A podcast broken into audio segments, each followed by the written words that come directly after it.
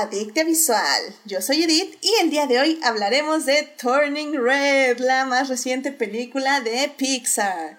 Para discutir, fangalear, analizar y llenarnos de feels está conmigo Carol. Carol, bienvenida al programa. Oli, gracias por invitarme otra vez. Sí, hace mucho que no venías. Qué, qué, qué gusto tenerte aquí de regreso, la verdad. Ya, ya te extrañábamos, Carol. Sí, ya voy a estar más presente, lo prometo. Eso, muy bien, muy bien. Y pues aquí también está con nosotros Jimena. Jimena, bienvenida al programa. Hola, buenas tardes. Gracias por aceptar mi autoinvitación. claro, aquí, de hecho tengo que decir que fueron puras autoinvitaciones. Lo cual me alegra mucho porque fue así como, ay, quiero hablar de Turning Red. ¿A quién inventa? Ah, autoinvitación, autoinvitación. ah, ok, ya, ya está. Programa listo, vámonos. Así que estuvo muy, muy bien. Muchas gracias, Jimena, por venir al programa. Y también está aquí con nosotros Pamela. Pamela, bienvenida de regreso a Dictia. Hola, un gusto estar aquí. Sí, qué bueno que tú ya también estás de regreso. Y bueno, qué equipazo tenemos el día de hoy para hablar de esta película. Que bueno, este movió, movió emociones, movió sentimientos, movió gente, este, artículos, no, movió muchas cosas y vamos a hablar evidentemente de ello, pero bueno, ya saben, querido público, que si se quieren unir a la conversación, estamos en Twitch en vivo los lunes a las 9.30 de la noche, eh, la repetición en el canal de YouTube los miércoles a las 9 de la mañana. Y bueno, un agradecimiento especial a nuestros Patreons. Oh my god, muchísimas gracias, queridos Patreons. Muchas gracias a Juan Pablo Nevado y a Saulo Tarso por unirse aquí al Patreon de Adictia Visual. Muchas gracias, gracias a ustedes. Este programa es mejor cada día. Pero muy bien, pues bueno, querido público, antes de irnos al, al tema que tenemos que hablar, primero tenemos que salvar lo que amamos.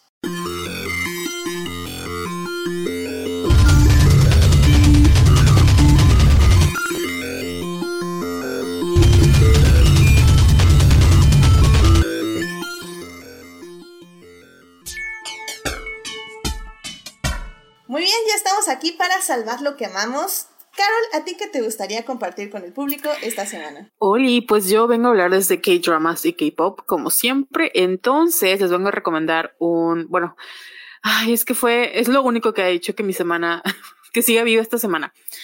Eh, es, hoy se estrenó en Netflix una serie llamada, un K-Drama llamado Business Proposal que son nada más dos episodios y hagan de cuenta que son todos los clichés buenos de los K-dramas, los hicieron y los, y los dejaron así súper bonitos para hacer una serie de dos episodios en donde un CEO millonario tiene que ser o finge una relación falsa con una persona que no sabe quién es, pero sí sabe quién es, que al final es su empleada. Esto no es spoiler, así, así se da en el primer episodio.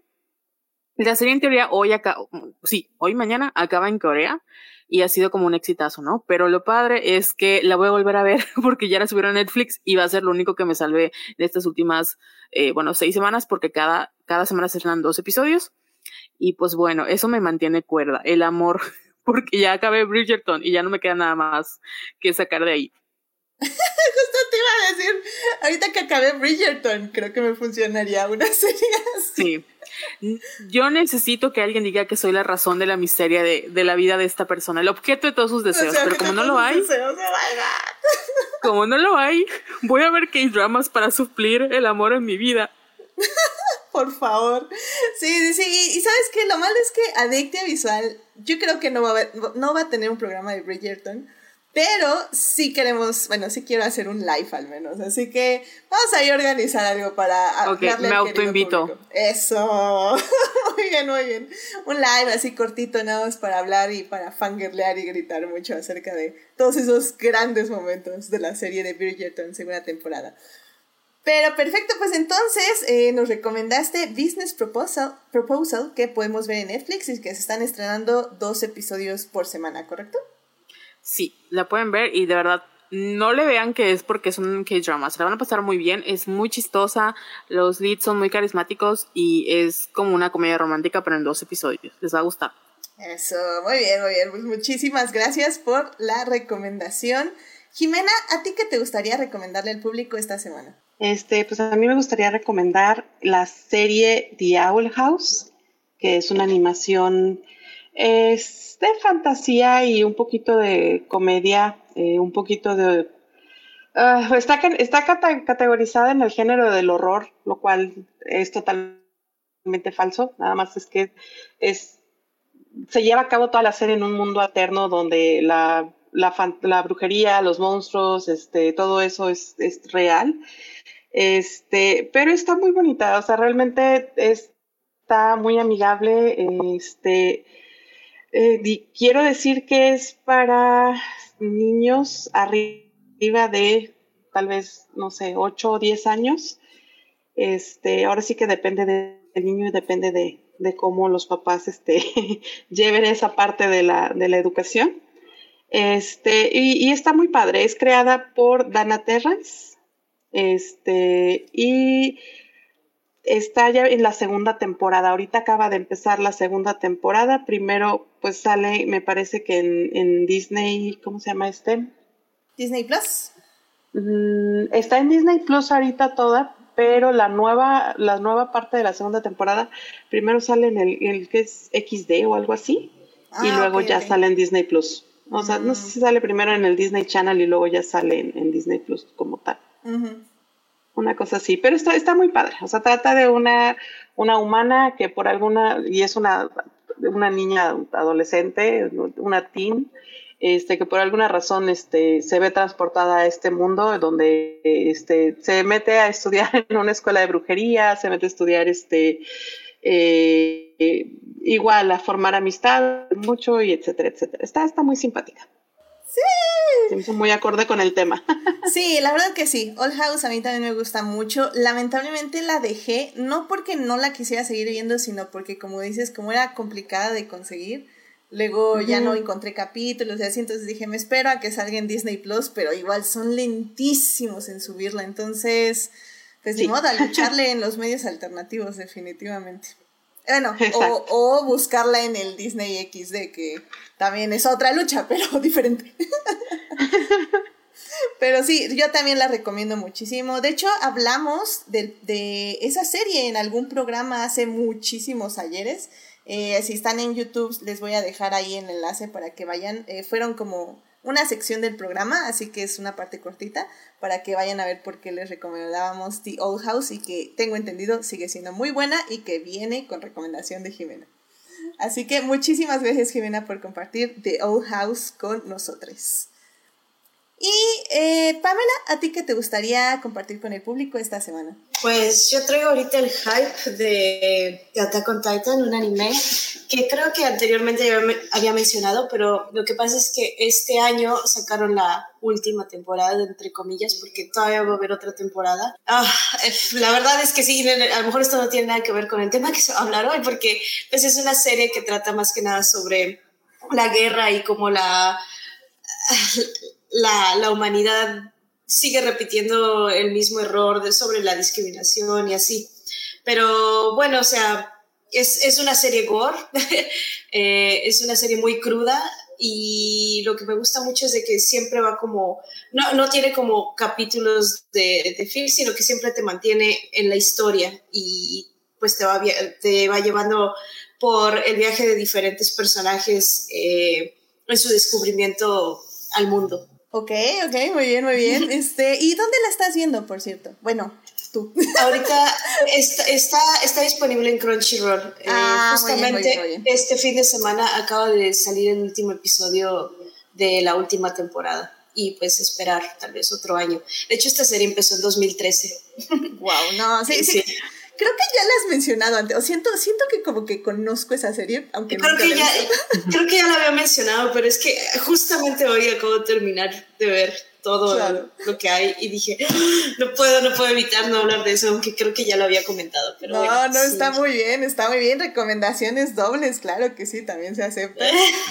y okay. yo no te prometo verla, pero sé que hay mucha gente del público que es fan del anime, así que que te tomen la palabra y vayan a verla a, Crunch, a Crunchyroll, este Attack on Titan, claro que sí. Muchísimas gracias, Juan, por compartir esto. Y bueno, rápidamente ya nada más para cerrar, eh, yo les quiero hablar que el 31 de marzo fue el Día de la Visibilidad Trans. Y la verdad es que yo no sabía que iba a haber tantos eventos y tantas cosas y me sorprendió y me llenó de felicidad y de mucho amor ver todo lo que estaba pasando en redes. Y creo que de haber sabido hubiera tratado de ir a participar en algunos de estos eventos porque se vio que se vea se veía que estuvo muy muy padre por decirles de algunas cosas, por ejemplo, en el Festival Ambulante de Documentales tuvieron su sección de tonalidades, donde sacaron eh, varios eh, material audiovisual para que puedan ver gratis en su página. De hecho, si están escuchando en vivo, eh, este material está disponible hasta el 5 de abril.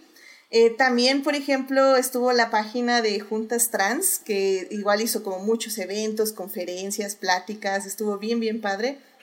También, así como de plus, que también me encantó, Elliot Page anunció eh, junto con Netflix que su personaje en The Umbrella Academy ahora es Victor eh, o Herberners o como se pronuncien esos apellidos de esa serie, lo cual para mí es como todo un acontecimiento porque creo que es la primera vez en la historia de la televisión y en el cine en general que un personaje hace la transición al igual que el actor que lo retrata. Y me parece como súper hermoso que Netflix haya dicho como, este, ¿sabes qué, Elliot? No, ya no, no, no te vamos a hacer interpretar a Vanya, sino que vamos a transformar tu personaje. Y ya creo que también la serie se da muchísimo a eso, porque pues, es una serie de fantasía loca y así. Entonces, la verdad es que me alegró muchísimo a, escuchar esa noticia. Y pues yo también con lo que me quedo fue con el, la firma de la bandera trans que pasó en el Monumento a la Revolución que de hecho creo que lo compartí, pero tal vez no lo anuncié mucho. La, bandera sí la podían firmar, de hecho yo la firmé así por digital. Y luego en, en el monumento la fueron a firmar muchas personas ahí en físico, pues como una representación de pues todas las personas que estamos con la comunidad trans y, y pues no sé, o sea, me, me, me, pareció como muy muy padre el 31 de marzo, hubo como cosas muy muy bonitas en mi tele.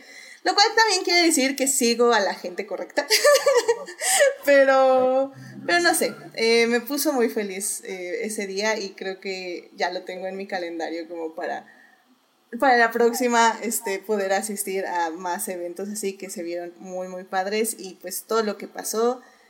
Y pues ya, nada más quería traer a su atención. Adicta Visual ahí estuvo poniendo algunos posts, igual, de cuando ya me fui enterando de que iba a estar pasando. Pero bueno, esperemos que el próximo año eh, podamos participar de mejor manera. Y bueno, pues ya, con eso eh, terminamos esta bonita sección y ahora tenemos que ir a hablar ya del tema que nos concierne, así que vámonos a hablar de cine.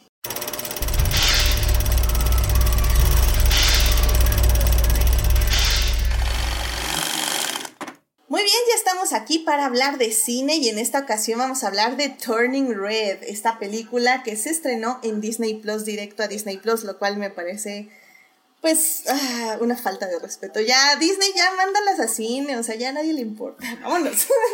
Pero bueno, esta película está dirigida por Dome Shi, que tristemente y felizmente, como decía Héctor hace como varios eh, capítulos de Adicte Visual, es la primera directora de Pixar que está en el papel solo. Recordemos que también en, Brave eh, fue como la primera directora, pero fue codirectora porque básicamente el horrible mundo que era Pixar en, eh, en el horrible mundo eh, de ambiente que era Pixar en ese entonces pues la despidieron y, contrataron a un director para que acabara Brave, por eso probablemente no me gusta la película. Este, pero bueno, eh, Dome Shi dirige esta película junto con un grupo extraordinario de mujeres en la producción, en la creación de arte, en animación, en un montón de lugares. De hecho, todo esto lo pueden ver en un documental que está ahí también en Disney, pero bueno, ahorita hablamos más de ello.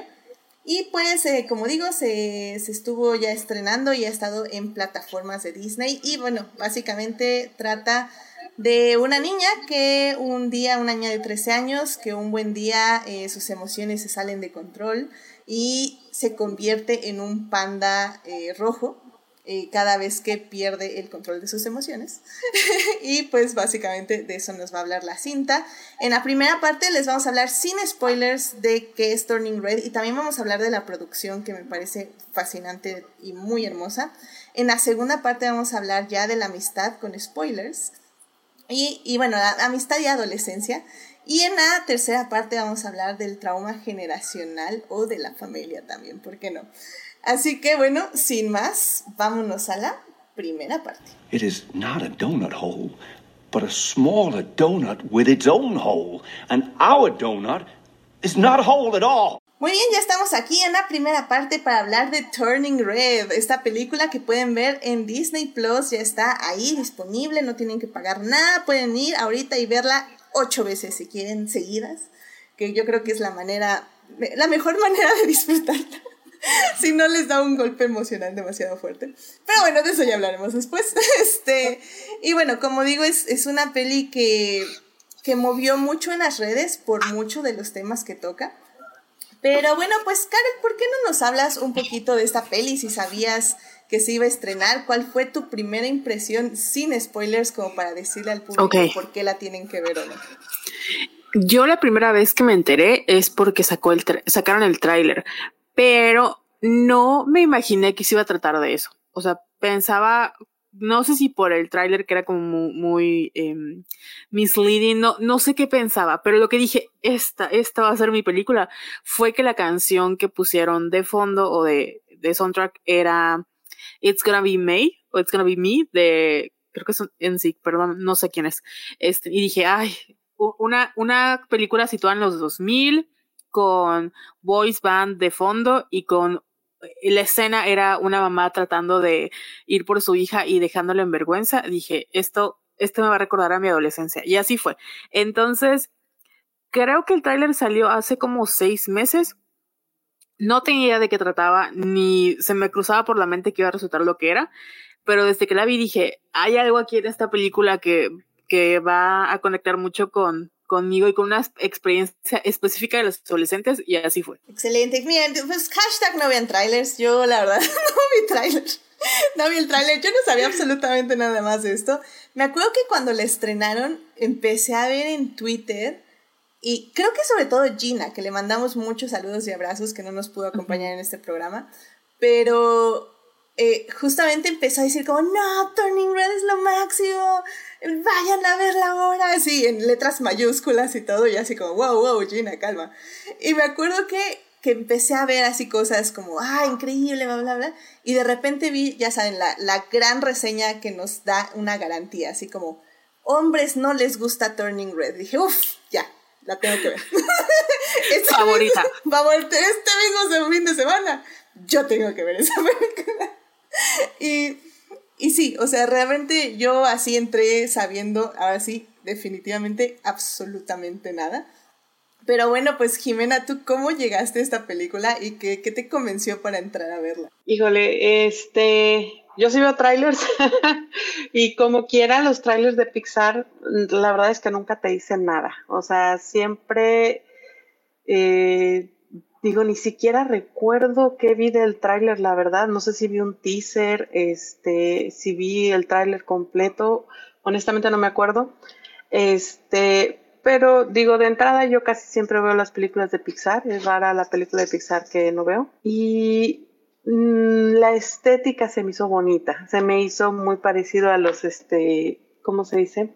Al, al, a los animes que pues desde muy joven me gustan mucho. Y yo dije, bueno, vamos a verla, a ver qué tal. O sea, se ve, se ve interesante, digo, lo poquito o mucho que te puede decir el tráiler, se ve interesante y vamos a verla.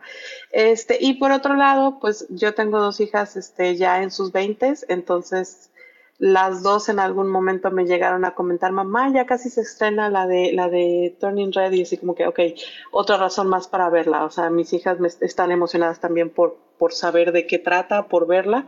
Entonces, pues para allá vamos todas, ¿no? Y SAS. SAS era justo la película que teníamos que ver. Ay, qué padre, excelente. Y pues sí, hablando justamente de la estética, hay muchísimas. Eh, de hecho, el, el, documental que sale en Disney, que ahorita no me acuerdo cómo se llama, pero eh, búsquenlo como Turning Red y le sale la película y le sale el documental. Y justamente habla la directora de lo enfocada que estaba justamente en estética y de cómo quería que se viera y que junto con su mano derecha, que soy horrible y no tengo aquí el nombre a la mano, este ahorita lo busco, eh, justamente buscaban esta misma estética que había logrado en su cortometraje de Bao, que también es una joyita hermosa ese, ese cortometraje, si no lo han visto debe estar también en Disney Plus, vayan y véanlo. Y, y cómo todas las influencias eh, quería que resonaran justamente en esta película de inicios de los 2000 que incluso eh, tiene muchas referencias, por ejemplo, a Sailor Moon. Pero bueno, no sepan tú que nos puedas decir tanto de tu experiencia como de la estética de esta película y cómo logran que se vea tan hermosa. En serio, realmente eh, hay escenas que dije, qué bonita está la animación, o sea, me, me quedé sin hablar. Para mí, la primera vez que vi el tráiler, porque sí, igual vi trailers, sobre todo no sé, este tipo de, películas no puedo evitar no verlos, me emociona. Eh, la primera vez que lo vi me, me identifiqué muchísimo justamente por esa escena de, de la mamá avergonzando a la niña. Eh, recordé muchísimo algunas cosas así, pero con mi papá. Y de hecho, o sea, se la llegué a enseñar a mi papá, le enseñé el tráiler y mi papá se estaba muriendo de risa y me dijo, sí, ¿te acuerdas cuando, no sé, en el cel seguía el camioncito del cel cuando fueron el retiro espiritual? Y yo sí, oh, ya sé, pero todo, emocionado.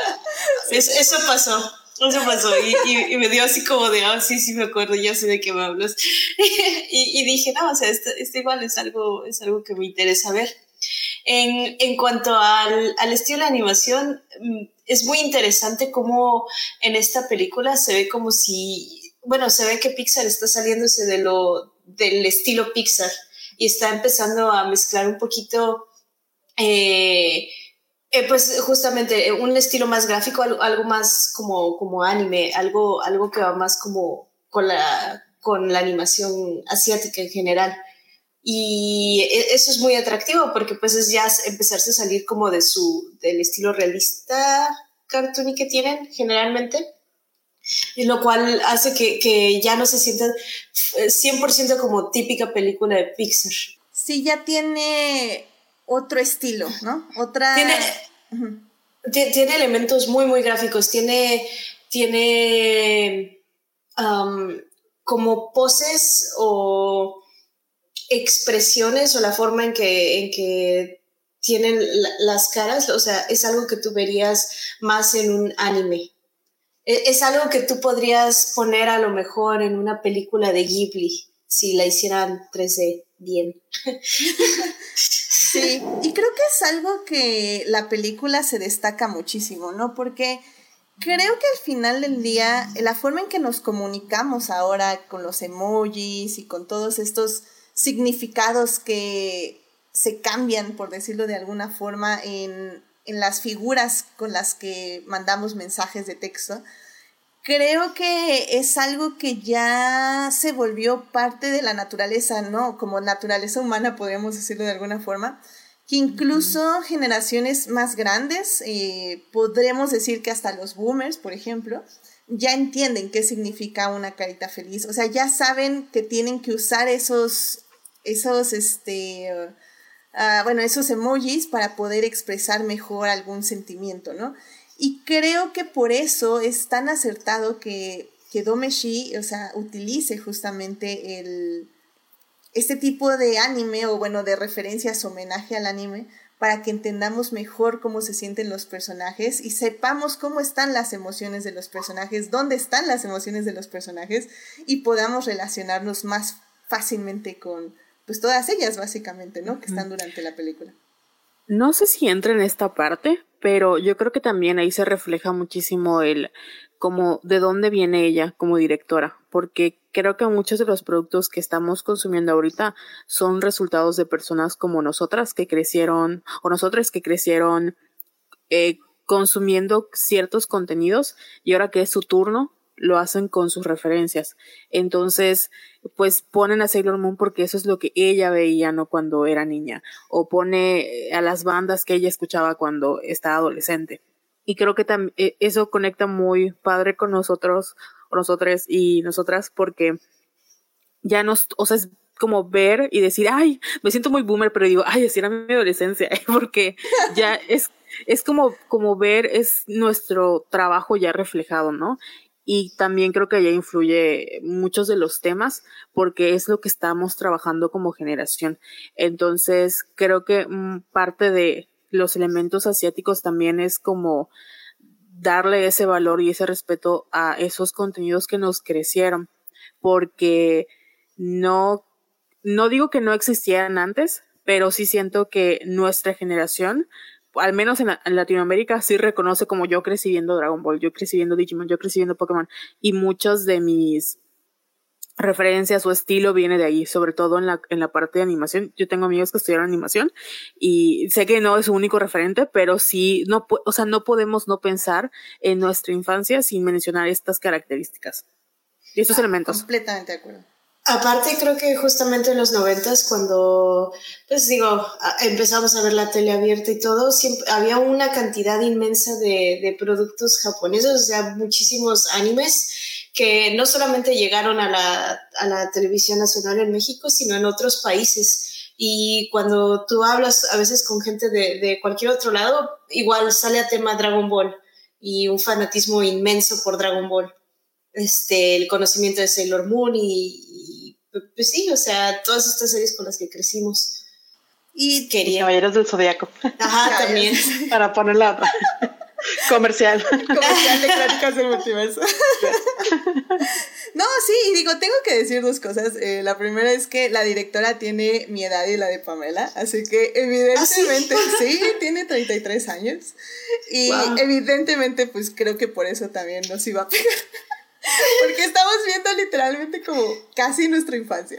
Entonces, este, en muchos aspectos, ¿no? Del Tamagotchi, ya decíamos el anime, ya decíamos, no sé si la ropa, pero al menos como toda esta energía un poco es como interesante. Esta forma de, hay celulares, pero no son los celulares, o sea, son celulares básicos, son, o sea, cositas así. Y también lo segundo que quiero decir es que para el público que no la ha visto, que no se asusten, o sea, yo sé que hay gente que odia el anime, eh, pero no es anime. O sea, no estamos diciéndoles que la película sea anime, estamos diciendo que la película se basa, homenajea eh, superficialmente muchas de las cosas de anime, que tal vez si odian el anime hay dos que tres cositas que sí les va a saltar, sobre todo en los gestos de las caras, pero yo creo que es algo que es muy universal y que van a poder acceder a la película poco a poco, ¿no? Entonces, no se me asusten, haters del anime. Ustedes pueden ver esta peli también. y ya, antes ya para irnos a hablar con spoilers, porque esta peli se tiene que hablar con spoilers, pero me gustaría nada más, eh, Jimena, si podrías decirle un poco al público los temas que toca así superficialmente sin spoilers, como para que sepan también por qué esta peli es tan importante eh, en el mundo actual que se haya estrenado. Híjole, es que y toma bastantes, toca bastantes temas, pero así a grandes rasgos, uno es la pubertad, este, otro es la, amistad, otro es la comunicación entre, entre familiares, entre este, el núcleo familiar. Eh, toca un poquito también lo que es este, las boy bands, no tanto por ser boy bands, bueno, está muy enfocada a las boy bands en sí, pero es más bien cómo expresas tus sentimientos por medio de la música, siento yo, de la música, el arte, etcétera. Este, y también un tema bien, bien este, especial y, y, bien difícil, ¿no? Que es cómo nuestra infancia y toda nuestra crianza este, nos hace ser quienes somos ahora qué nos ha marcado, qué nos ha marcado para bien, qué nos ha marcado este, de una manera no tan positiva o de una manera negativa y este y cómo hemos tenido que salir adelante, ¿no? Entonces sí, híjole, se me hace una película tan compleja, pero tan compleja, este y pero presentada de una forma tan bonita y tan este con mucho amor que siento que este te ayuda a digerir un poquito mejor los temas. Completamente de acuerdo. La verdad es que, híjole, son tantos temas. Y es que lo ponía yo en mi reseña en la mañana, bueno, en la tarde, que es una historia sencilla. O sea, realmente si les cuento ahorita la historia, eh, van a decir, ah, pues ya en tres eh, oraciones se las digo. pero todo lo que involucra, todo lo que hay detrás, todo lo que se le puede analizar es simplemente increíble. Y vamos ya a hablar de ello 100%, porque, o sea, ¿para qué, ¿para qué les damos más vueltas sin spoilers? Vayan a ver la peli y si se quieren quedar sin haberla visto, adelante. Creo que en sí, en general, la película es una experiencia por sí sola, entonces no creo que los spoilers se las arruine, sinceramente. Así que, es como decimos, es un gran trabajo tanto directoral, directoral existe esa palabra, en tu programa de dirección, como de guion y, y, pues de todo, ¿no? Y de la animación, que me parece excelente. Así que bueno, eh, rápidamente, Sofía dice, me gustó mucho la película, me identifiqué cuando de pequeña pedía permisos para ir a conciertos y fue bonito recordar Toronto cuando fui a un concierto allá. Este, ah, muy bien, muy bien. Y, por ejemplo, Héctor dice que a él no le gusta el anime, pero aquí esas influencias fueron maravillosas. Y Uriel dice, es bien divertido cómo les cambian los ojitos a cierta forma dependiendo de la situación. Así que, bueno, ya ahí está para que se animen a ver Turning Red, que está en Disney Plus.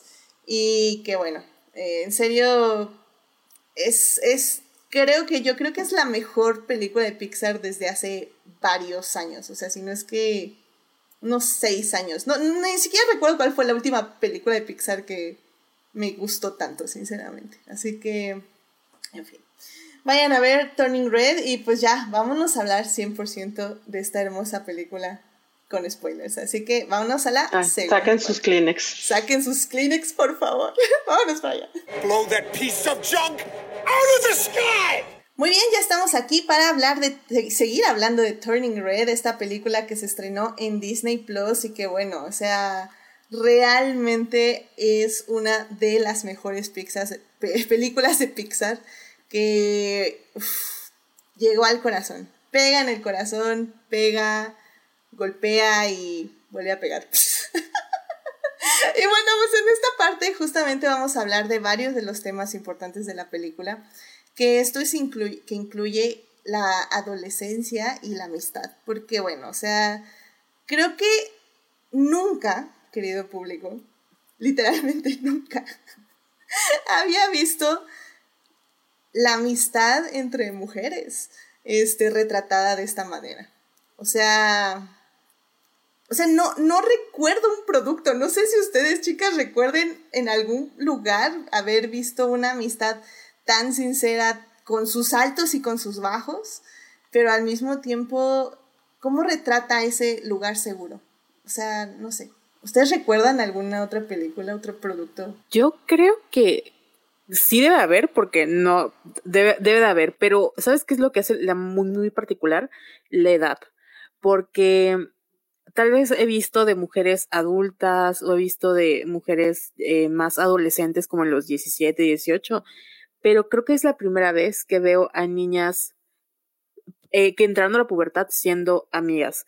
Y me reflejo mucho en esas, como que en esas amistades, porque siento que el imaginario colectivo de como la amistad de las niñas era como que somos amigas, somos rositas y ya sabes, y no está mal, o sea, es como parte del estereotipo y un, poco la misoginia internalizada, pero lo que me gustó mucho de esta película es que tal cual es, somos adolescentes y somos niñas, pero eso no quita que también nos puedan gustar eh, estos, nos puedan gustar los, en este caso los Fort Town, o nos pueda gustar este güey de la tienda, o podamos hacer cosas asquerosas, o podamos, o sea, al final siento que son individuos reales. No sé cómo explicarlo. O sea, no son como personajes, son individuos reales que están tan bien construidos porque se ve que la persona que y las personas que trabajaron en la película dijeron, no, yo cuando era niña hacía esto y cuando era adolescente yo hacía esto y estas fueron mis experiencias y por eso siento que es muy real. Tal vez sí he visto a más como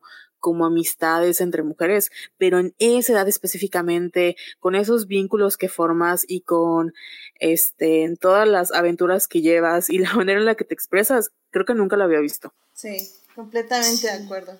Sí, estoy tratando, estoy tratando de pensar, pero no, no, tampoco puedo recordar algo que haya visto donde sean así niñas en, su pleno desarrollo y eh, fortaleciendo esa amistad.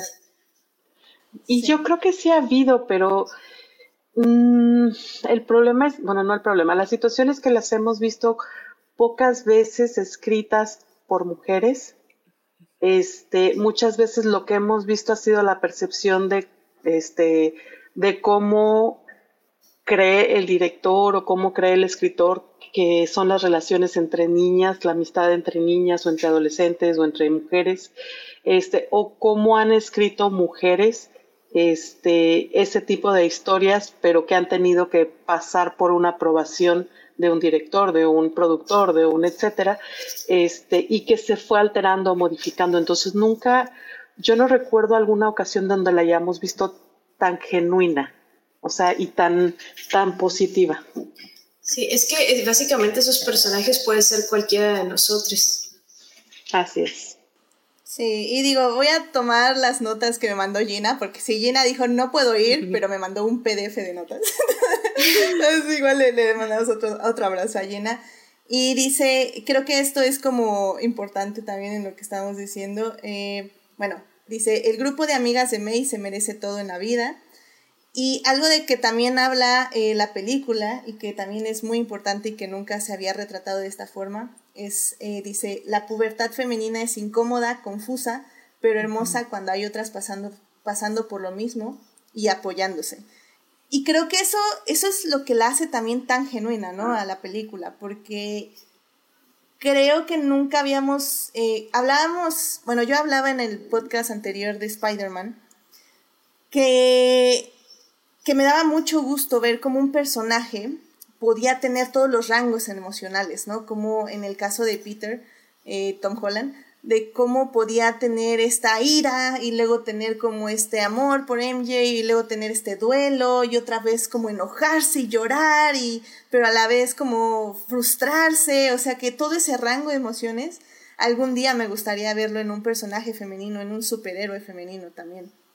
Y creo que a mí lo que me gustó mucho de esta película es el rango de emociones que tienen estos personajes, porque todas estas chicas al final del día eh, se emocionan, este, se enternecen, se, se enojan. Se enojan, se expresan también eh, de todas las formas posibles. Y, y creo que eso también la hace muy, muy válida. Y que también, si nos metemos a este tipo de, vamos a decirle controversia, aunque realmente no lo es, que ya habíamos iniciado a hablar un poco de ello con el film francés eh, Mignonies, que recuerdo cómo se, creo que así se decía así, otra vez se me olvidó el nombre de la película, donde igual teníamos unas niñas que expresaban con su cuerpo lo que ellas querían. O sea, básicamente tenemos esta controversia de que básicamente bailaban de una forma entre comillas provocativa, que realmente no es provocativa, es nada más bailar y, que como las niñas iban a, mover así sus cuerpos y usar ese tipo de ropas, no lo puedo creer, queman a la directora, etc, etc, ¿no? Y creo que aquí en Red pasa un poco lo mismo, y de hecho esta Gina nos manda eh, también otra nota que dice, el deseo femenino es algo bueno y válido, y burlarse de los intereses de las niñas es misógino. Y sí, o sea, al final del día a mí lo que también me gustó mucho de esta cinta es que cómo relata los primeros pasos de fantasías sexuales, por decirlo de alguna forma, no sé si hay otra palabra, pero bueno, son fantasías sexuales al final del día. Pero en la inocencia de las niñas, o sea, bueno, no sé si se le dice inocencia, es que también, no, la verdad, aquí no sé muy bien cuáles son los términos, pero creo que el punto es que es válido que, que las niñas estén fantaseando, estén babeando por el, monito del cajero, que estén haciendo fanfics, que estén haciendo dibujos eh, un poco, eh, comillas, comillas, subidos de tono, que realmente no lo son, y que se expresen sus, deseos a través de estas cosas. Y, creo que eso tampoco lo habíamos visto nunca en el cine, ¿no? Y sabes qué es lo curioso? A mí me gusta mucho este tema como del deseo femenino la y las fangirls. Ya saben que mi tesis, Forever Tesista, fue eh, parte por ahí. Que es también un reflejo de cómo a las niñas nos enseñan a, entre comillas, sexualizar al, pues, o sea, no a sexualizar a, los hombres o a las mujeres, pero cómo desde nosotras sentimos deseo. No vemos a las personas como un objeto. No estoy diciendo que todas las mujeres, pero culturalmente la manera en la que nosotras em, tratamos de expresar ese deseo es a través, por ejemplo, de sí los vemos como, ay, está muy guapo, pero, ay, ¿te imaginas que me case con él? O sea, como la, la idea de, de May que está, ay, cuando me case y me propone matrimonio, ¿no? O estos estereotipos de la chica de Your Name en Wattpad, ¿no? De que se topa con Harry Styles y es el chico malo y es la única que lo entiende y lo ama. O sea, al final son estos escenarios que también son espacios seguros, como en el fanfic, para las mujeres y otras comunidades para expresar y, y ¿cómo se llama? Y experimentar cosas que en el mundo real no pueden. No porque no ellas no puedan, sino porque también no es un lugar muy seguro. Si tú lo comparas con, creo que esto que mencionabas de, por ejemplo, Peter Parker y cómo un, chico puede tener las emociones, en el mundo real celebramos cuando un hombre es, este, o tiene emociones muy fuertes. Pero en el caso de las mujeres es como que, ay, pinche loca, ¿no? Entonces, nunca hemos celebrado la cotidianidad. O sea, estas historias son universales porque muchas personas las atraviesan, muchísimas mujeres, pero nunca le hemos dado como el, respeto que se merecen esas, eh, esas historias, ¿no? Y en el caso de el deseo femenino tampoco hemos dadole el respeto y tratarlo como lo que es, es parte de crecer, y una cosa no cancela la otra. O sea, el que tú sientas deseo por una persona no significa que la otra persona pueda aprovecharse de ti, ¿no? Y creo que siempre han jugado en contra en el caso de las niñas y los, a veces los adolescentes, eso, de que si nosotras deseamos eh, a una persona, eso les da el derecho de hacernos daño cuando no es así. Son cosas completamente diferentes. Y por eso creo que a los adultos, entre comillas, les escandaliza muchísimo ver a, a las niñas sentir como este tipo de deseo, porque luego les sirve como para justificar todas las babosadas o todas las crímenes que cometen contra las niñas cuando no es así. Es parte de crecer y no lo hace, e, es un proceso completamente diferente, pero que va de la mano de la manera en la que crecen los niños. Y sí, ahí tendríamos que decir, bueno, ahí está la doble moral, porque mientras a los niños decimos, ay, los chicos son chicos, son así, les enseñamos a ver a las personas como objetos, las mujeres tenemos que como esconder nuestros deseos por miedo a que eso pueda ser un justificante para que nos ataquen y nos y justifiquen ellos mismos los crímenes que cometen contra nosotras. Y es que justamente, no me acuerdo, hace un tiempo había como un debate, supongo que en Tumblr, este, que justo eso, cuál era el lugar de la fanfic, de todas estas fanfics, este, explícitas, por decirlo de alguna forma, bueno, no, no por decirlo de alguna forma, son explícitas, eh, sexuales, eh, que decían, no, pero es que estas cosas las están escribiendo niñas, adolescentes, bueno, no niñas, pero ya más adolescentes tal vez, eh, son muy jóvenes y cómo van a estar escribiendo estas cosas. Y, y justamente alguien decía, como tú, como tú bien remarcas, Carol, o sea, es que es un lugar seguro para saber qué está bien y qué no está bien, qué es el consentimiento qué es lo que quiero y qué es lo que necesito de potencialmente en un futuro, cuando esté lista, de una pareja. Y, si bien, como en todo el mundo de la literatura, hay fanfics, eh, hay tramas muy tóxicas, hay otras que no lo son y que también ahí eh, tal vez las niñas y las adolescentes pueden explorar qué, qué quieren y qué necesitan y qué se imaginan y saber también aprender a poner límites que es algo que, por ejemplo, yo he visto mucho en, en las fanfics, que es cuando tienen que aprender a aquí, a ver, esto no, o aquí me detengo, o esto no lo puedes hacer, o esto sí lo puedes hacer, porque yo lo decido, no porque el otro lo quiera. Y creo que eso es lo bonito de, de las fantasías y es lo bonito de la fan art y, y de todo esto, porque se están explorando emociones que, como bien dices, Carol, o sea, la verdad es que casi casi te estoy repitiendo porque lo quiero subrayar, que es un lugar seguro para expresarlos porque el mundo no lo es. Y eso es lo feo y eso es lo malo, porque estas niñas tendrían que tener la capacidad de expresarse de esa forma, de mostrarse a, a los demás sin que sean, sin tener el miedo o, que potencialmente alguien se aproveche de estos deseos, ¿no? Y, pues sí, o sea, y bueno, eh, yendo a otra nota de, de Gina, dice, eh, todos fuimos cringe en algún momento y ya era hora de que una película lo dijera en voz alta. y es que sí, tenemos que referirnos a la adolescencia también como esas formas de hacer cosas incómodas, hacer cosas que dices, ay Dios mío, ¿en serio hice eso? ¿Por qué? El amor de Dios. Pero al mismo tiempo disfrutarlo, ¿no? Y eso es lo padre también de esta película. No sé si alguien quiera comentar al respecto más de estos momentos, de sus momentos favoritos. A ver, díganme sus momentos favoritos. Este, Pam, dime un momento que te haya gustado mucho de esta cinta. Uf, no, ah, no, más que nada fue como la manera en que lo manejaron, justamente el tema de, de la vergüenza y todo, cuando la mamá descubre los, los dibujos de su hija y que va directamente a confrontar al chico de, vamos a decir, del Oxxo. Durante todo, la, manera en que, en que pusieron esa secuencia me, o sea, estuve hacia el filo del asiento diciendo es que no puede ser posible, es que, o sea, de verdad sentí la vergüenza por la que estaba pasando May eh, y de lo que su mamá estaba poniendo y cómo la estaba exponiendo. Y, y te juro que, o sea, todo ese tiempo estuve diciendo, no, es que esto es un sueño, o sea, seguramente va a ser así como un momento en el que van a decir, ah, no, o sea, esto hubiera pasado, ¿no? Pero después sacan la escena en donde ambas están en el carro y, y dices, es que no puede ser que sí pasó, o sea, no, no puedo creer que sí, sí, sí, este, pues no sé, la, la haya expuesto. Y sabes qué es lo peor, la manera en que, en que May tiene que reprimirse.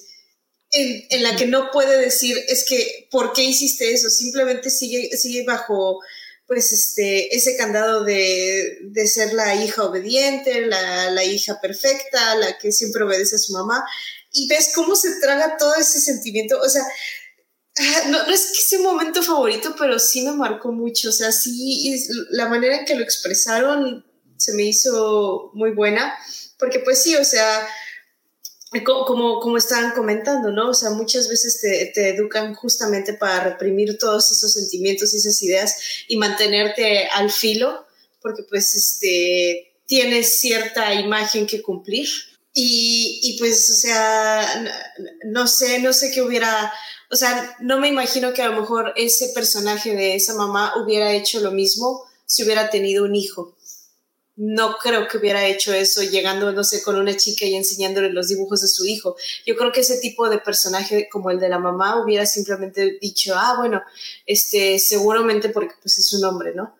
Eh, pero en el caso de May, eh, y pues esa forma tan sobreprotectora de, de ser y de, de tratar de, no sé, como de, de mantenerla dentro de su burbuja, pues tampoco la, permite, no le permite a ella expresarse como debería. Que también uno se pone, o sea, digo, no que esté de acuerdo que lo haya hecho así la mamá, pero sí me pone a pensar, o sea, creo que hay muchos momentos de esta película que también te hace pensar un poco del lado de la mamá y, y tal vez lo exploramos más en la tercera parte, pero pero entiendes, o sea, creo que hablábamos justamente de esto de un lugar seguro para expresarse, ¿no?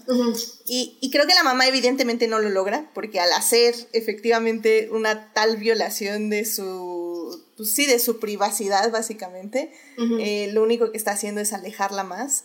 Pero también en parte, en parte, entiendes por qué la mamá reacciona así, ¿no? Porque es como, este, ah, tengo que protegerla porque justamente el mundo es horrible y hay hombres horribles allá afuera que se pueden aprovechar de mi niña.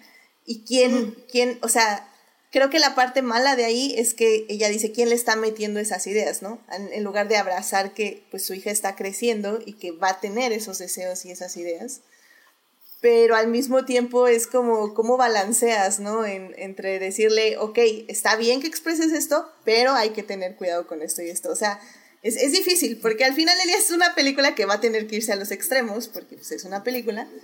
Y estamos también hablando de situaciones, tanto traumas generacionales como este, actitudes tóxicas.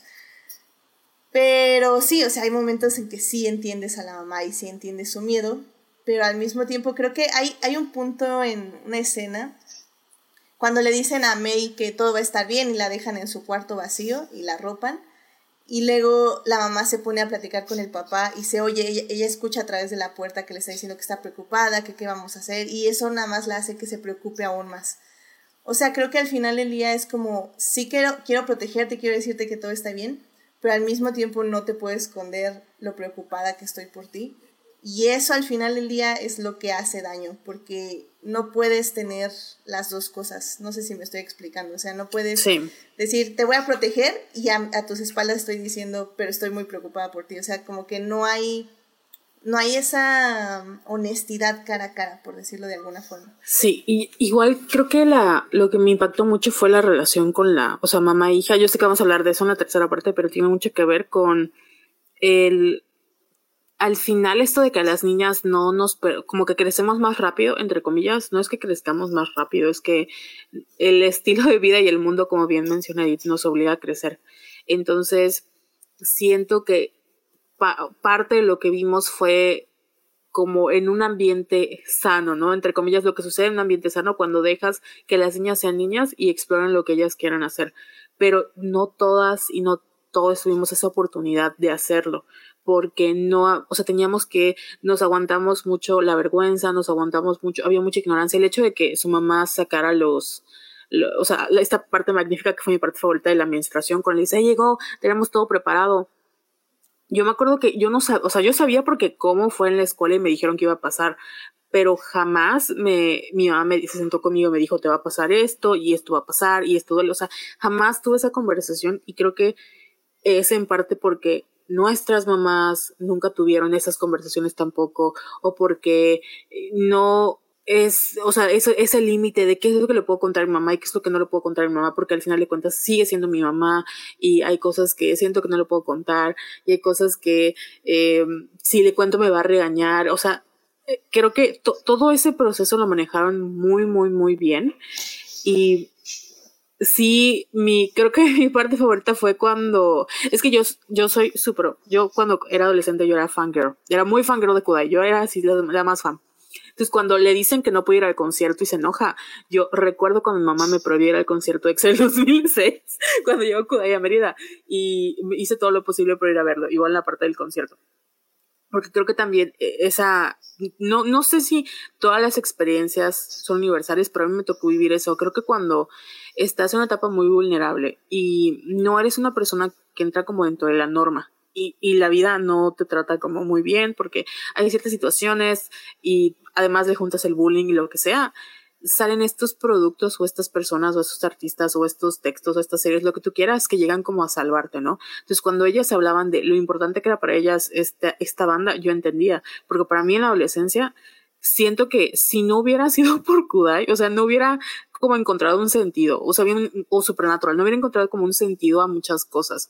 Y yo sé que parece como de, siempre tenemos, como dice Gina, esta parte de misoginia internalizada de hacer shaming a las niñas porque les gusta Crepúsculo, les gustaba One Direction o les gustaba lo que sea, pero en el fondo esos productos tienen un peso muy importante para ellas y no le damos, es, o sea, no, no lo vemos como importante y las seguimos tratando como que, ay, están nada más de calenturientas, ay, están locas, cuando no, es algo muy importante para ellas y las emociones que están como presentando, si bien pueden parecer muy intensas y exageradas, mm, es lo que son porque están en esa etapa de la adolescencia. Y creo que eso fue lo que más, o sea, eso fue lo que más me gustó de verdad, como ver, verme reflejada y no sentirme como que me estaban haciendo burla. O sea, siento que no se estaban burlando a las fangirls, sino le estaban apapachando y diciendo, es normal. O sea, todas hemos estado allá, es una experiencia normal, no tiene nada de malo. Y creo que en ese sentido el mundo nos debe mucho a todas las fangirls, porque siempre nos han humillado y siempre hemos hecho mucho más por los fandoms que cualquier fandom masculino. Honestamente, ahí está. Viva, voy a morir en esa colina. Sí, yo te acompaño, 100%. De hecho, Gina tiene una nota que dice, que creo que se aplica mucho aquí, dice, las historias pueden ser profundamente personales y seguir siendo universales y es que yo también voy a confesar, porque Twilight sí hace su aparición en esta película. que amo, amo, amo. ¿Cómo se llama? Priya, ¿no? Creo que se llama el personaje. Sí, Priya. Este, y me acuerdo que yo en mi adolescencia odiaba Crepúsculo. Lo odiaba, lo odiaba. Lo odiaba tanto que leí los cuatro libros, vi todas las películas. los leí, los cuatro libros los leí como tres veces. Vi las películas como tres veces. Y muchas de esas veces las, lo hice a escondidas. Porque al final Eli es lo que tú dices, Carol. O sea, cómo el mundo te dice, no, es que Crepúsculo es para niñas tontas, bla, y tú, y pues tú como una persona que, que está queriendo ser aceptada por, pues, por, no sé, el mundo masculino y toda esta parte que es como chida, comillos, comillos, y es cool, dices, no, sí, yo también odio Crepúsculo porque yo no soy como las otras niñas, ¿no? Yo, yo soy chida y así, y este, y creo que que es eso, que, que no te dejan expresarte y tú, pues, no sabiendo que puedes ser tú, dices, ah, voy a ocultar todos estos gustos para que, para que nadie me odie y nadie me diga que soy cringy, que soy este, intensa y que soy bla, bla, bla. Y al final Eli es como, literalmente quería decir que me gustaba un libro. o sea, sobre vampiros. What's the fucking problem, you know? y, y, sabes, o sea, creo que ahí es donde viene el, encontrar un refugio en, las personas que quieres, en este caso pues son las amigas y no sé, en, pues ahora sí que en el tema personal, o sea, en la amistad que a lo mejor forjamos cuando éramos eh, eh, adolescentes.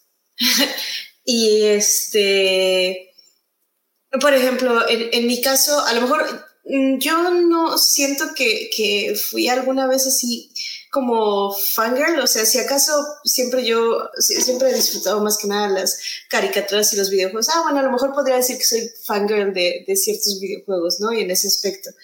Pero este, a, veces como para llegar a ciertos lugares, algún concierto o hacer ciertas cosas, en, en, mi caso personal, para mí lo más importante era, era con quiénes iba a ir.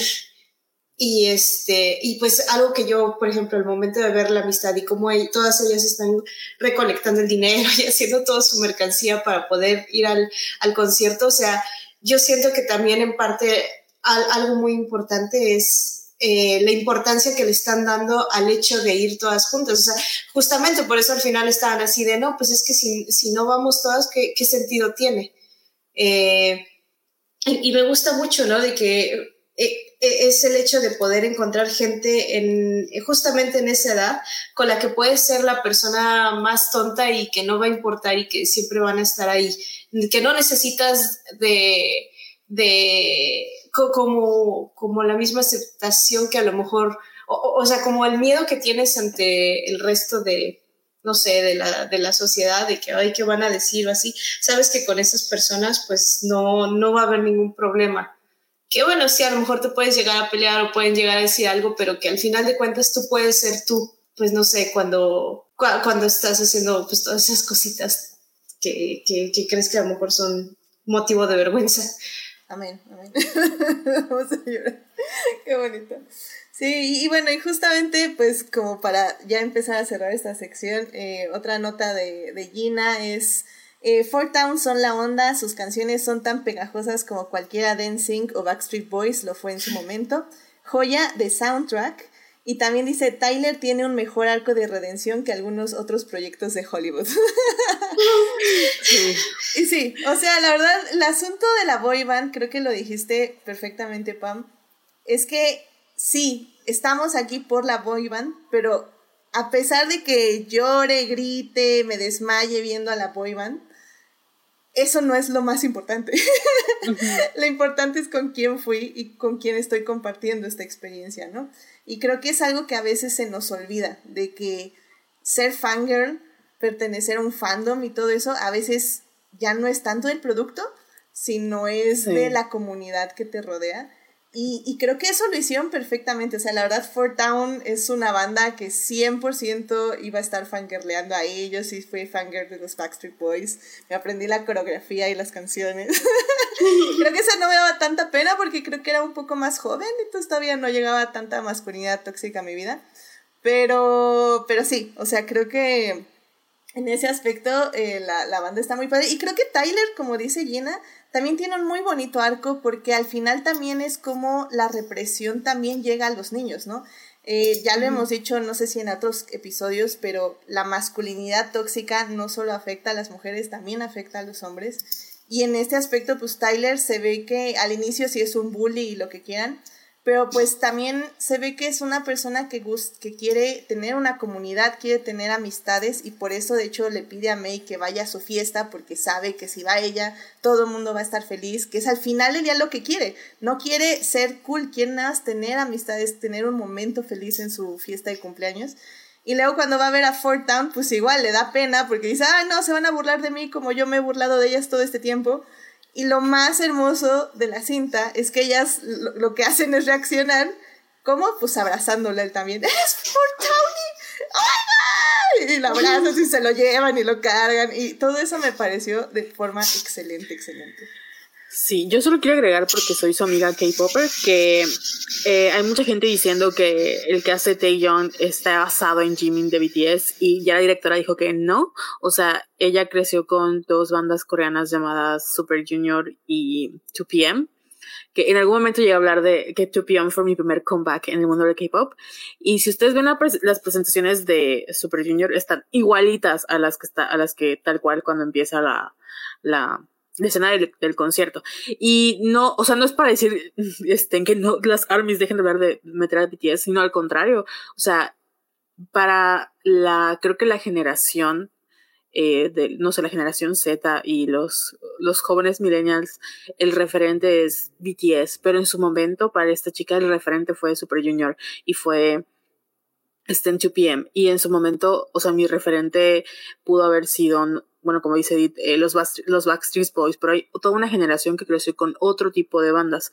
Al final es un, es algo universal, o sea, no, no es algo que siento que hemos pasado tanto tiempo reprimiendo a las niñas y diciendo que no les debe gustar esto y lo otro, y es un fenómeno universal, no porque todas las niñas sean tontas, sino porque es algo normal y natural, o sea, es lo más normal del mundo. Entonces me da mucho gusto ver que hoy en día cada vez más niñas y adolescentes se rebelan contra el, este cringe, ¿no? De que si voy a dar cringe, pues es mi problema. Y creo que es parte del humor de la generación Z, de que no le tienen miedo a nada. Y por una parte, eso nos da miedo, ¿no? El, ay. Y por otra parte, lo celebramos muchísimo porque siento que si todas y todos hubiéramos tenido la oportunidad de ser realmente quienes éramos cuando éramos adolescentes, nuestra vida hubiera sido, no sé si diferente, pero mucho más divertida, definitivamente. Amén, amén, amén, amén. Jimena, ¿algo más que quieras compartir para dejar esta sección y pasarnos a la siguiente parte? De hecho, me quedé pensando en mi escena favorita y, me quedé muda porque no recuerdo cuál es mi escena favorita, pero yo creo que es porque me gustó toda la película tanto que no tengo una escena favorita en sí, o sea, ahora sí que disfruté cada momento de ella, pero así cada momento de manera intensa. Este, Mm, yo creo que lo que más me gustaría resaltar y que es algo que ya platicamos es la amistad de las niñas. Cuando ellas están haciendo este una interacción ahí con un video, este, que es como que la, la ese momento donde son ridículas, divertidas, este, eh, sacan ahora sí que todos sus, este, ¿cómo se dice? Eh, todo lo que les gusta, todo lo que están, este, que sí, que si están comiendo, que si están, este, dibujando, que si están, lo que les gusta hacer y, y dejan registro en ese video de su, de su relación de amistad. Y se me hace tan bonito. Yo creo que eso es lo que más me gustó de la película, de mi escena favorita, vaya. Este, y la otra, híjole, que me gusta mucho también cuando llegan las, este, la familia extendida de May, porque no nada más vemos este, la interacción entre, entre May y sus amigas, también vemos la interacción entre este, la mamá y todas sus hermanas y su, y su abuela, y ay, no, o sea, y, todo lo que va a involucrar la, siguiente, la siguiente fase de, del podcast del trauma generacional. Este, pero también esa relación entre hermanas se me hace muy padre. Digo, muy poquito lo vemos, pero el vistazo que le damos, este, muy importante para la película también. Amén. Sí, sí, creo que efectivamente estoy de acuerdo contigo. Y pues bueno, pues así ya vámonos a la tercera parte para seguir hablando de esta película y pues este, en otra, otra gran, gran parte que es Pixar, curando generaciones una película a la vez. Así que vámonos para allá.